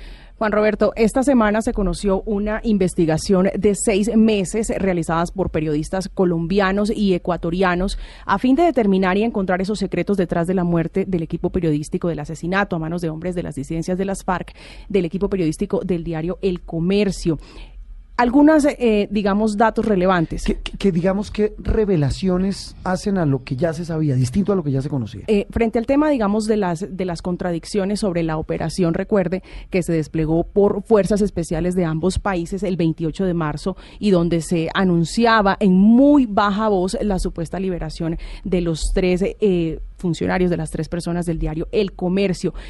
Este, esta investigación revela un radiograma que da, por cierto, incluso la liberación eh, que nunca se dio, porque recordemos los cuerpos fueron recuperados después de muchos días de ser asesinados eh, vilmente. Muchas preguntas, tan confuso el tema, Andreina, como fue el mismo crimen de los, de los comunicadores. Sí, Juan Roberto, y precisamente eh, esta investigación que hace un colectivo de periodistas binacionales, o sea, de Ecuador y de Colombia, se llama Frontera Cautiva, eh, lo que nos deja es eso, muchas más preguntas que respuestas.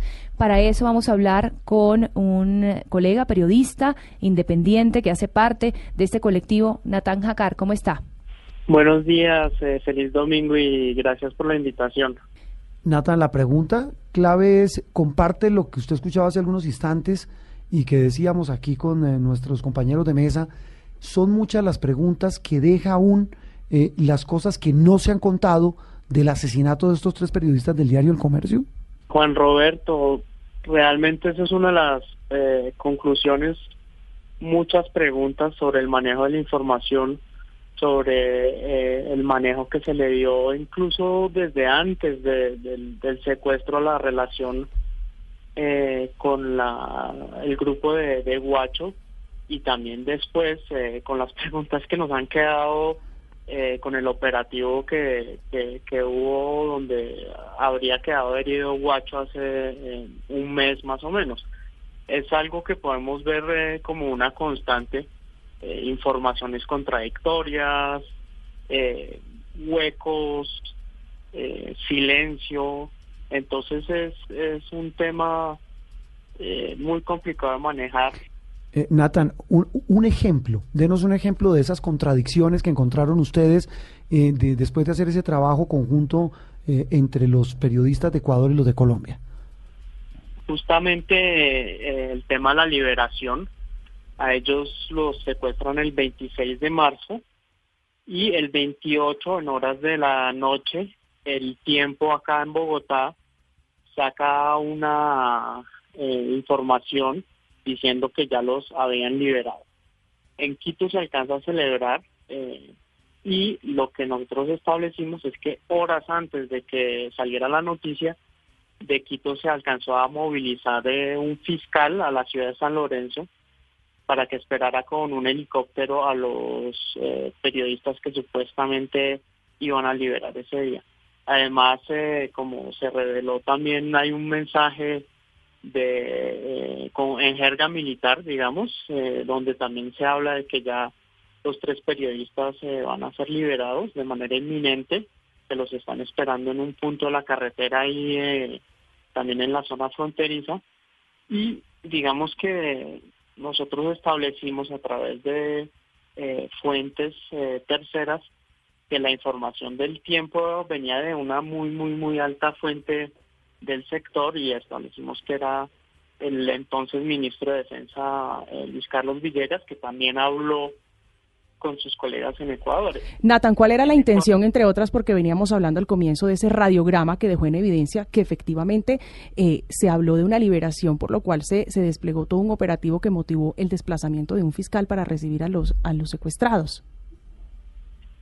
Correcto, o sea, nosotros establecimos que ese día sí pasó algo, que no fue una noticia eh, que fue después eh, calificada como una noticia falsa por el gobierno de Ecuador, sino que esa, esa información se estaba manejando a un muy, muy alto nivel, se tomaron decisiones, pero no pasó nada y realmente nosotros hasta ahí hemos podido llegar, porque ni el ministro eh, de, Defensa ecuatoriano de ese entonces, ni el ministro del Interior de ese entonces han querido contestar a, a nuestras preguntas y el Estado ecuatoriano tampoco ha querido decir por qué movilizaron gente de dónde vienen estos mensajes, qué quieren decir. Mm, Entonces, pues para las eh, familias esto es un episodio muy doloroso, saber que de pronto los liberaron, pero digamos que ahí todavía es una muestra de opacidad, de falta de transparencia y, de falta de respuestas en general.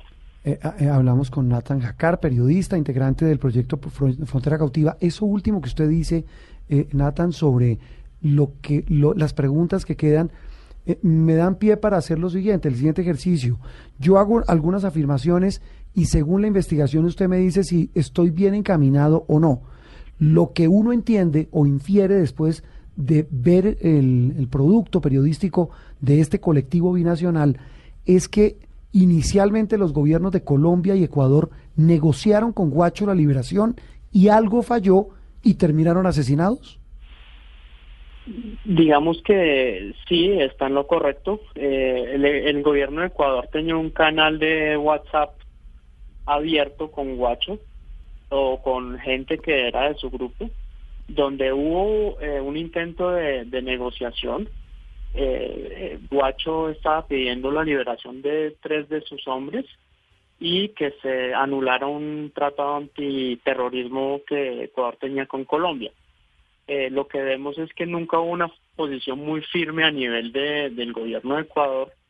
Eh, ellos alcanzaron a pensar en un perdón presidencial para eh, los tres hombres capturados de Huacho, pero realmente como que le dieron pie a, Huacho también para sentarse al mismo nivel, en la misma mesa que, que ellos, pero sin tomar la decisión de lo hacemos, no lo hacemos.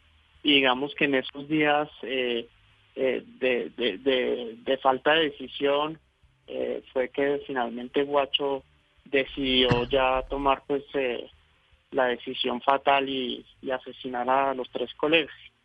Natán, entonces siguiendo con el mismo ejercicio, ¿se podría decir que lo que falló fue que enviaron las tropas o militarizaron donde no se debía?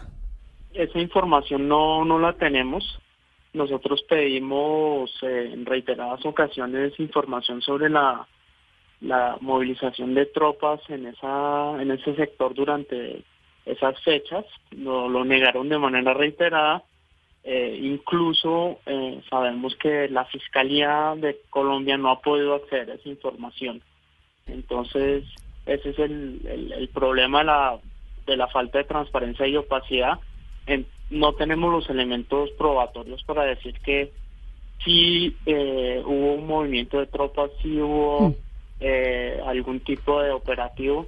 Eh, esa, esa, esa información ha sido de manera reiterada Sí. negada. Nathan, u- una, una constante negación por parte de las autoridades, tanto de Colombia como de Ecuador, a entregar información oficial referente a, la, a lo que pasó ese día. Siguiendo la misma línea del ejercicio, se podría interpretar, digamos, por esta investigación de seis meses, que tanto el gobierno eh, colombiano como el gobierno ecuatoriano no se pusieron de acuerdo y no se sentaron. Y ahí le quiero preguntar especialmente por ese capítulo al que ustedes le dedican mucho tiempo y es tres vidas perdidas entre demasiadas manos.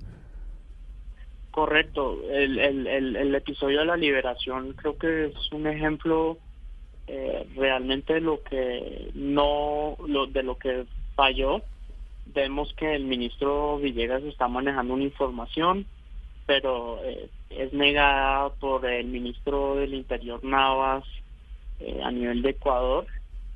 Mm, Sabemos que Villegas les compartió la información a, a, a sus colegas en Ecuador, pero eh, los ministros en Ecuador siempre dijeron que se habían enterado eh, por medios de comunicación, aunque también eh, después dicen que fue a través de una agencia de inteligencia.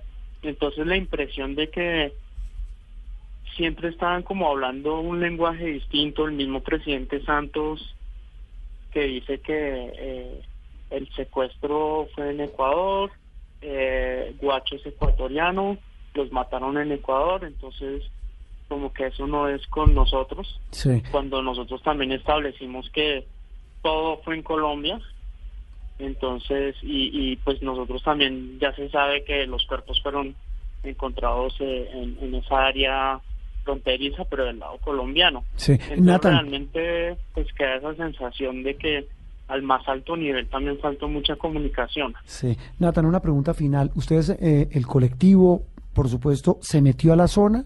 ¿Ha podido tener algún contacto con las disidencias que mataron a, a- a los periodistas? ¿Con Guacho, por ejemplo? ¿Con la gente que lo rodea?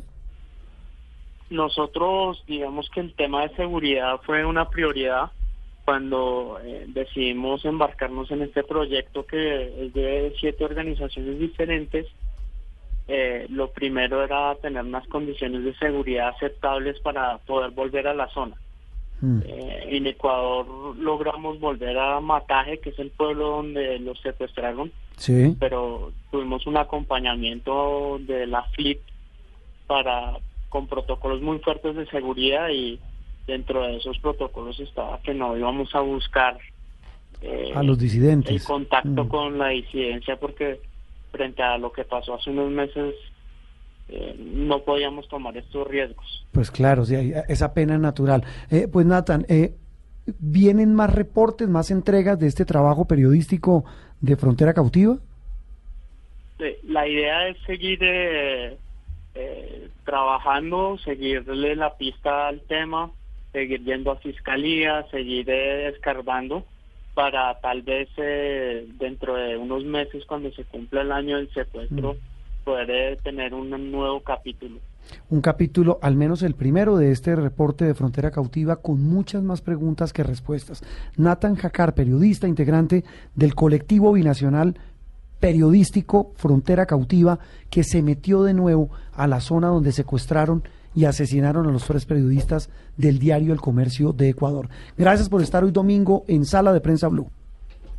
Muchas gracias y feliz domingo a todos los oyentes y a ustedes también. Esto es Sala de Prensa Blue. Hey, hey, hey, hola a todos, yo soy Juan Piz González, huevón, y vean con quién estoy. Claudilla, ¿qué hubo? Mi hermano, ¿cómo vamos? Un poco incómodo, güey. pensé que iba a llegar a culo de palacio, huevón, como de todo lo que se han robado, huevón, como que yo dije, huevón, estoy en tener mucho billete y veo hasta macas, huevón. O sea, la ¿Pero plata qué- que se ¿Qué roban es problema pa' tiene mi amaquita? No, pues no sé, me parece como muy clase Bienvenido a la media. clase media, Juan. Lo chévere es que ve uno todas las clases sociales. Bueno, lo que escuchan es eh, para muchos muy familiar, viral en eh, las redes sociales, en las plataformas digitales, miles, María Camila, Andreina, miles de vistas, como se dice en el argot de las redes sociales y en el mundo digital, de estos contenidos que realiza un comediante maravilloso, Alejandro Riaño, de un personaje, perdóname la expresión, despreciable. Uy, hartísimo. Despreciable. No me lo toquen. Hartísimo. Pero es una maravillosa interpretación, una caricatura de muchos colombianos, no solamente rolos, sino de muchos colombianos. Pero sí es bien rolo. Qué, pena, qué pena, jefe, pero es bien rolo. Yo soy rolo y no soy así. No sé, no digo que todos los rolos ¿Cómo? sean así, pero ese personaje es muy rolo. Alejandro Riaño, buenos días. Gracias por eh, acompañarnos hoy en Sala de Prensa Blue. No, un gusto. Muchas gracias a todos ustedes eh, por esas palabras y claramente despreciable ser que es Juan Piz González. Bueno, ¿de dónde nace Juan Piz González? ¿Cómo nace la idea de crear un personaje tan antipático, tan singular, tan inteligente, hay que decirlo, y tan lleno de contrastes? Pues la verdad era un personaje que tenía hace mucho tiempo en mis stand-ups, desde hace unos 10 años y precisamente en el show siempre que hablaba del rolo petardo, del rolo que trataba de aparentar y lo que es políticamente incorrecto de uno como ser humano, decía Juan Piz González sin darme cuenta.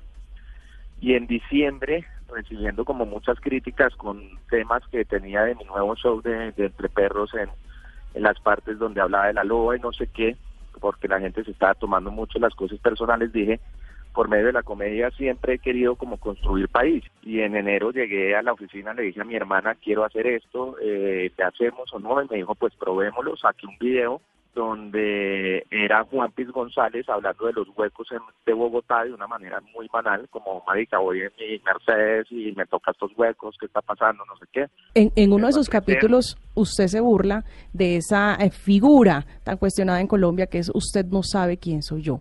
Como muchos de pronto no saben quién es, quisiera preguntarle qué tanto tiene Alejandro Riaño de Juan Piz González. No, hombre, yo, Esperemos ojalá que nada. poquito. Ojalá nada. Lo rolo nomás. Bien.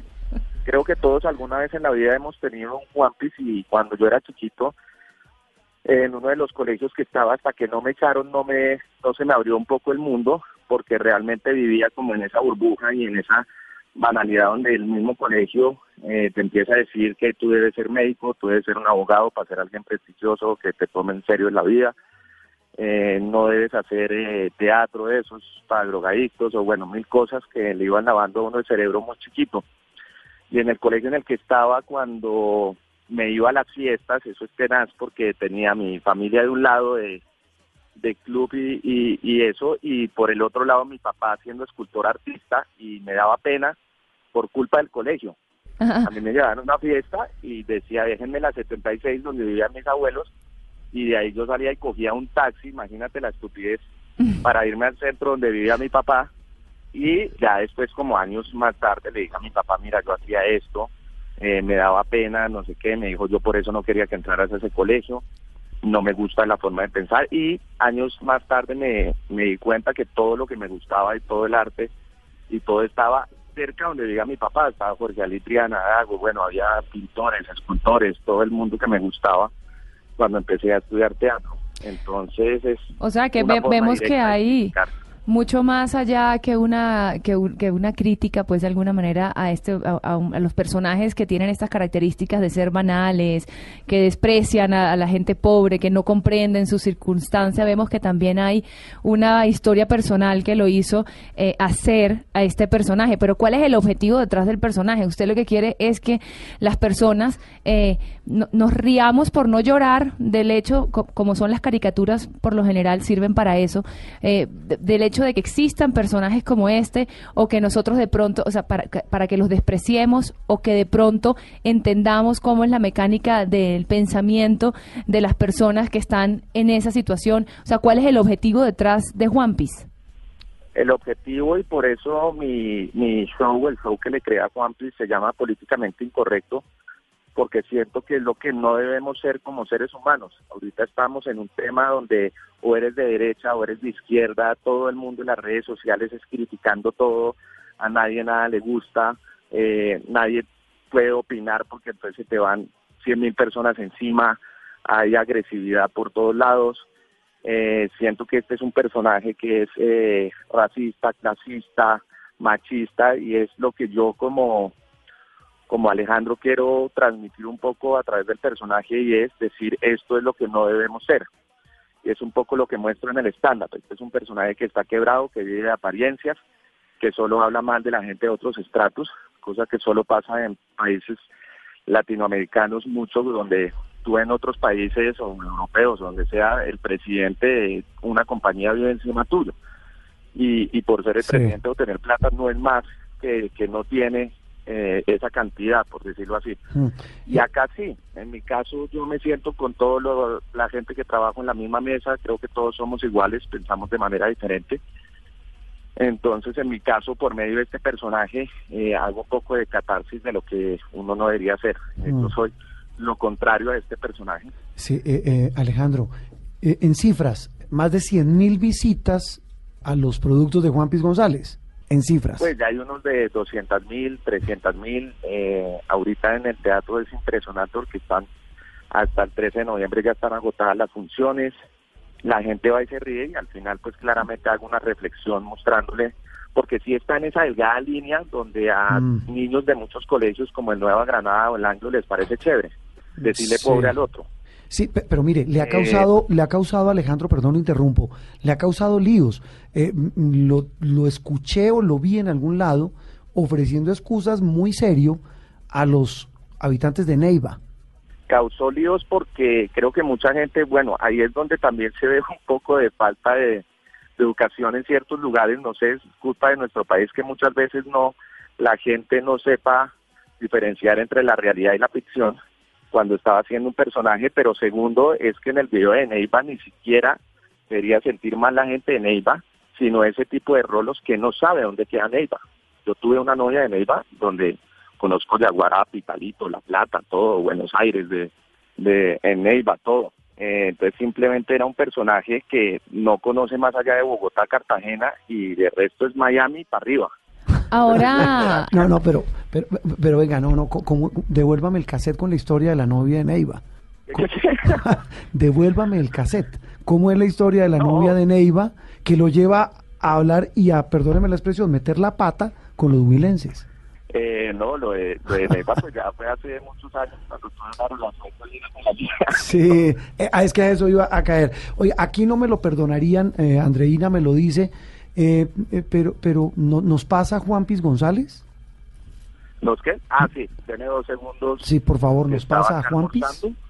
A mí me tocó almorzar en otro lado porque a mí me gusta que nosotros, eh, comediantes y eso, almorcemos con él. ¿En qué llegó? ¿En bus? Sí, Dame dos segundos. lo tiene, Pasa un segundo que. Se debe estar bajando de la lejos, hombre. buseta. No, Juan Piz debe estarse bajando del... del- ¡Hey! hola Juan Piz. ¿Cómo están? ¿Cómo van? Oigan, qué, qué rica esta, esta llamada. ¿Cómo van allá? Bien, bien, Juan Piz, te quería preguntar, eh, que hemos estado viendo tus videos, ¿cuál ha sido el personaje, no sé, que con el que más te ha gustado, que te ha parecido más chévere, con el que más te has identificado? Mm, me identifico mucho con Bellart. De hecho, hoy está de lanzamiento, Bellart de las Priellas. eh, hoy está de lanzamiento, está mandando su, su sencillo de Vos Solo es mío, alemán, ultraderecha, lo, lo, lo adoro. Eh, con él me fue súper bien. Eh, eh, Juan Piz. De armas, de comida, de todo. No, Juan Piz, ser amigo suyo es un descrédito, ¿no?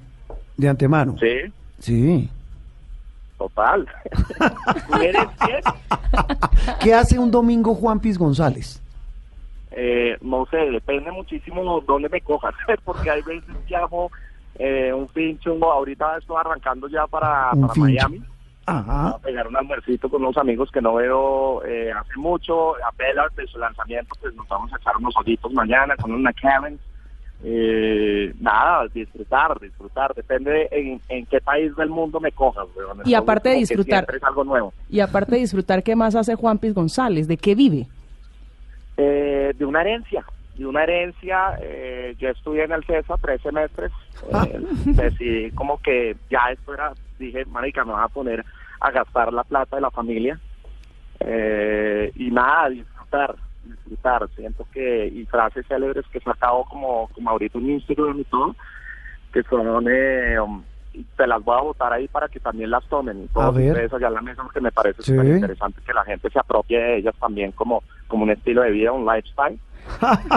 y es eh, cuando tienes, eh, cuando tienes, eh, plata llama plata, Sí. cuando tienes mucha plata, tienes muchos amigos. Por ende, si tienes mucha plata, tendrás muchos amigos. Entonces, Qué es profundo. que se da. Qué A profundo, Juan. Porque, sí, súper profundo, porque no sabes, cuando llego a algún lugar y, y empiezo a gastar, la gente se me acerca, es súper vasto. Juan Piz. muchísimos amigos gracias a eso. Lo- Lo dejamos para que acabe el fincho. Se va para Miami. Se quieren ir a conocer, me imagino que no conocen el mar. Plata llama plata. Ah, que sí, no conocemos, hombre. Eh, eh, eh, Juan Piz, ¿me hace un favor? ¿Me pasa Alejandro Riaño de nuevo? Odio que me hagan esto, weón. Les paso ese lobazo, weón. Ya, un segundo. Bueno, hágale, haga el sacrificio. Juan Piz González. Eh, Alejandro, eh, eh, oiga, Pena con ustedes. eh, ¿qué, qué viene para, para, eh, para Juan Piz González, para ese personaje? Bueno, ahorita eh, están saliendo unas cosas grandes, digamos, en el teatro. Lo, lo chévere con el Fanny Mickey es que eh, hace un mes eh, les dije, oigan, tengo 25 minutos que probé en Comedia la Carta. Eh, cuando llamé al Teatro Nacional y me dijeron, pues montele show y en dos semanas nos vemos y arranque temporada. Entonces me fui a hacer unas funciones a Australia con Antonio Sanín que teníamos y en el avión en, el vuelo pues terminé escribiendo el show, estaba bien asustado y la gente le ha encantado. Lo bueno del show es que, bueno, está como un estilo stand-up comedy de la vida de Juan Piz y en medio del stand-up eh, salen las cámaras y empezamos a grabar como un late night eh, con invitados especiales cada noche. Ya estuvimos con Manuel Medrano, Sí. Estuvimos con Carlos Torres de la Reina de Flow, con Mariel Sánchez, eh, las de Ventino y bueno, he estado hablando con Juanes, con Suso, con Piso 21 y eso para que estén también en las funciones. Entonces lo chévere es que a la gente, pues la gente llega al teatro y no sabe qué invitado va a tener esa noche. Alejandro, ¿cuándo podemos verlo en el Teatro. Fanny Mickey? Los martes y los miércoles a las 8 y 30. Tiempo indefinido, porque va también que Nicolás Montero No, me pues, dijo, ya hágale hasta que, hasta agotar existencias. sí, exact- hasta que se agote usted. Alejandro, un gusto tenerlo. eh, felicitaciones, un personaje polémico de muchos que tiene usted y que lo hacen uno de los grandes, grandes eh, comediantes que tiene nuestro país. Un eh, feliz domingo y felicitaciones. A ustedes eh, muchísimas gracias y por el apoyo y bueno, eh, espero que siga así de bien porque pienso que de alguna manera por medio de la comedia es interesante también lograr cierto tipo de denuncias, cosa que a la gente no le estaba gustando que me metiera mucho en política, pero Eh, pues, eso le iba a decir yo. hacer a través del personaje construye uno algo. Sí, que construye eso, las entrevistas, eh, pues lo vimos con el señor del Dane, que no se sabía cuál de los dos era más gomelo, a Juanpis. Ese es un Juan Piliver. No, no, no, por Dios. Sí, lo vimos con, con Claudia López, lo hemos visto con otros personajes, en fin. eh, eh, Alejandro, lo seguiremos viendo, escuchando y volveremos a hablar pronto aquí en Sala de Prensa Blue. Claro que sí, allá los espero en el teatro y muchísimas gracias por todo el apoyo. Alejandro Riaño, el hombre que personifica al muy, muy antipático Juan Piz González. Estamos cerrando programa y como siempre Cristina Bejarano, las tendencias antes del cierre. Bueno, Juan Roberto, eh, este nuevo mes empieza en Dubai una de las ferias de, de tecnología, perdón, más importantes del mundo que se llama GTEX. ¿Usted es como prima de Juan Piz González? No. No, yo no soy nada como Juan Piz González, No. lo considero una ofensa. Pero habla Juan parecido. Piz González. No, no, señor. Tiene lo suyo de Juan su- Piz. No, señor, me poquito. respetan todos aquí. Yo tengo especial cariño, yo tengo especial cariño por los rolos, vivo en Bogotá hace Ajá. 11 años. Muchas gracias. Eh, No, pues y- gracias, y- sí. y- Sería el colmo que no. No, señor, pero perdón, puedo expresarme. Nada empieza Digo, bien cuando uno empieza una frase así. Perdón, un segundo. Ok. Voy a decir, he tenido novios cachacos, como decimos nosotros en la costa, yo que soy guajira, y en la costa siempre uno dice, carajo, estos bogotanos, estos cachacos que tienen en la boca, como una papa caliente. Juan Piz es mucho de eso. Por eso le dice nuestro director, No sé si papa caliente o, o- o- o medias blancas largas. es que habla así, hola, ¿cómo estás? Con tenis en, en tierra caliente. Con las chanclas y teni- con las chanclas y medias blancas en la playa. Larga. Sí. La media larga. Dejan terminar a Cristina, Qué por favor. despropósito. Doña Gracias. Cristina, la Eh, feria de tecnología. Les estaba contando de GTEX, yo además no uso medias en la playa, por si acaso.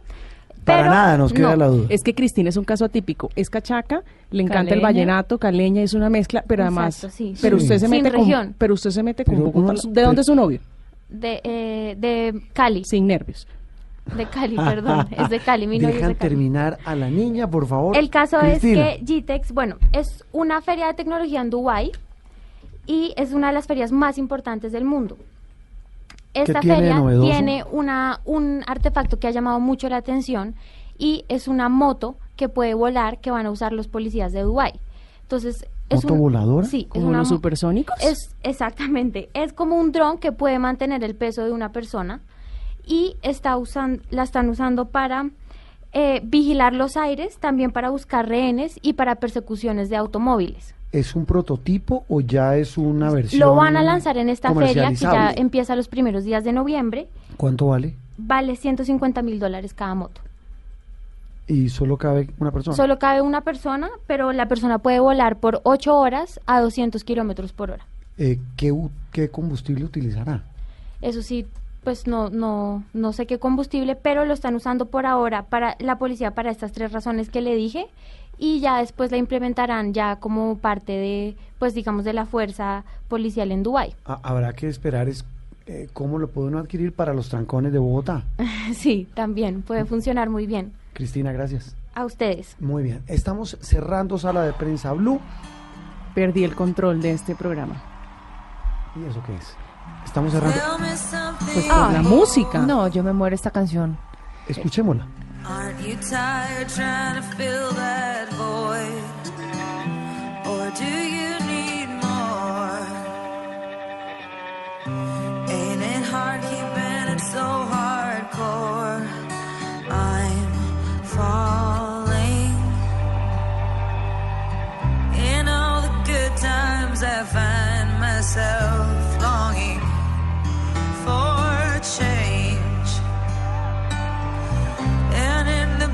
I fear myself. Muy bien, Lady Gaga, la maravillosa interpretación de esta cantante, no la de Andreina, que aquí gritaba.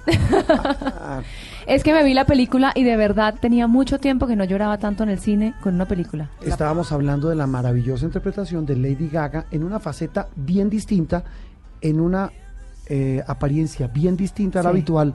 En la película Nace una estrella, dirigida y protagonizada por Bradley Cooper, también coprotagonizada por ella y sin duda, sin duda, sin ser experto, esta será una de las grandes ganadoras en los premios de la Academia, los Oscars. Sí, dicen por lo menos que el soundtrack, eh, o sea, la banda, banda sonora, sonora.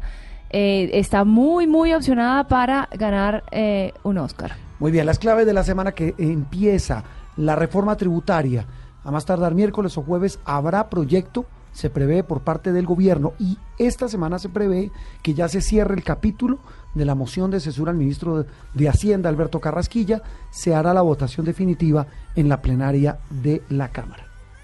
También se espera esta semana, Juan Roberto Andreina, que el fiscal general cumpla la promesa de hacer públicas las grabaciones, otro capítulo de grabaciones del proceso de el ex jefe guerrillero Jesús Santrich, como lo anunció esta semana en varios medios de comunicación, para probar más allá, como dice él, del complot o el plan para enviar droga a los Estados Unidos.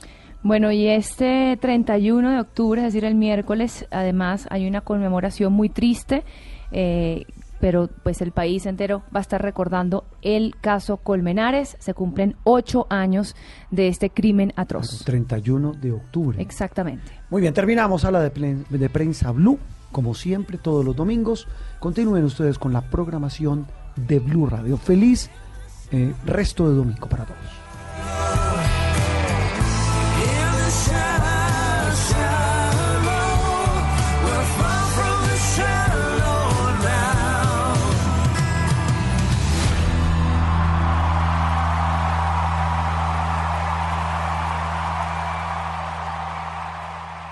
Esto es Sala de Prensa Blue.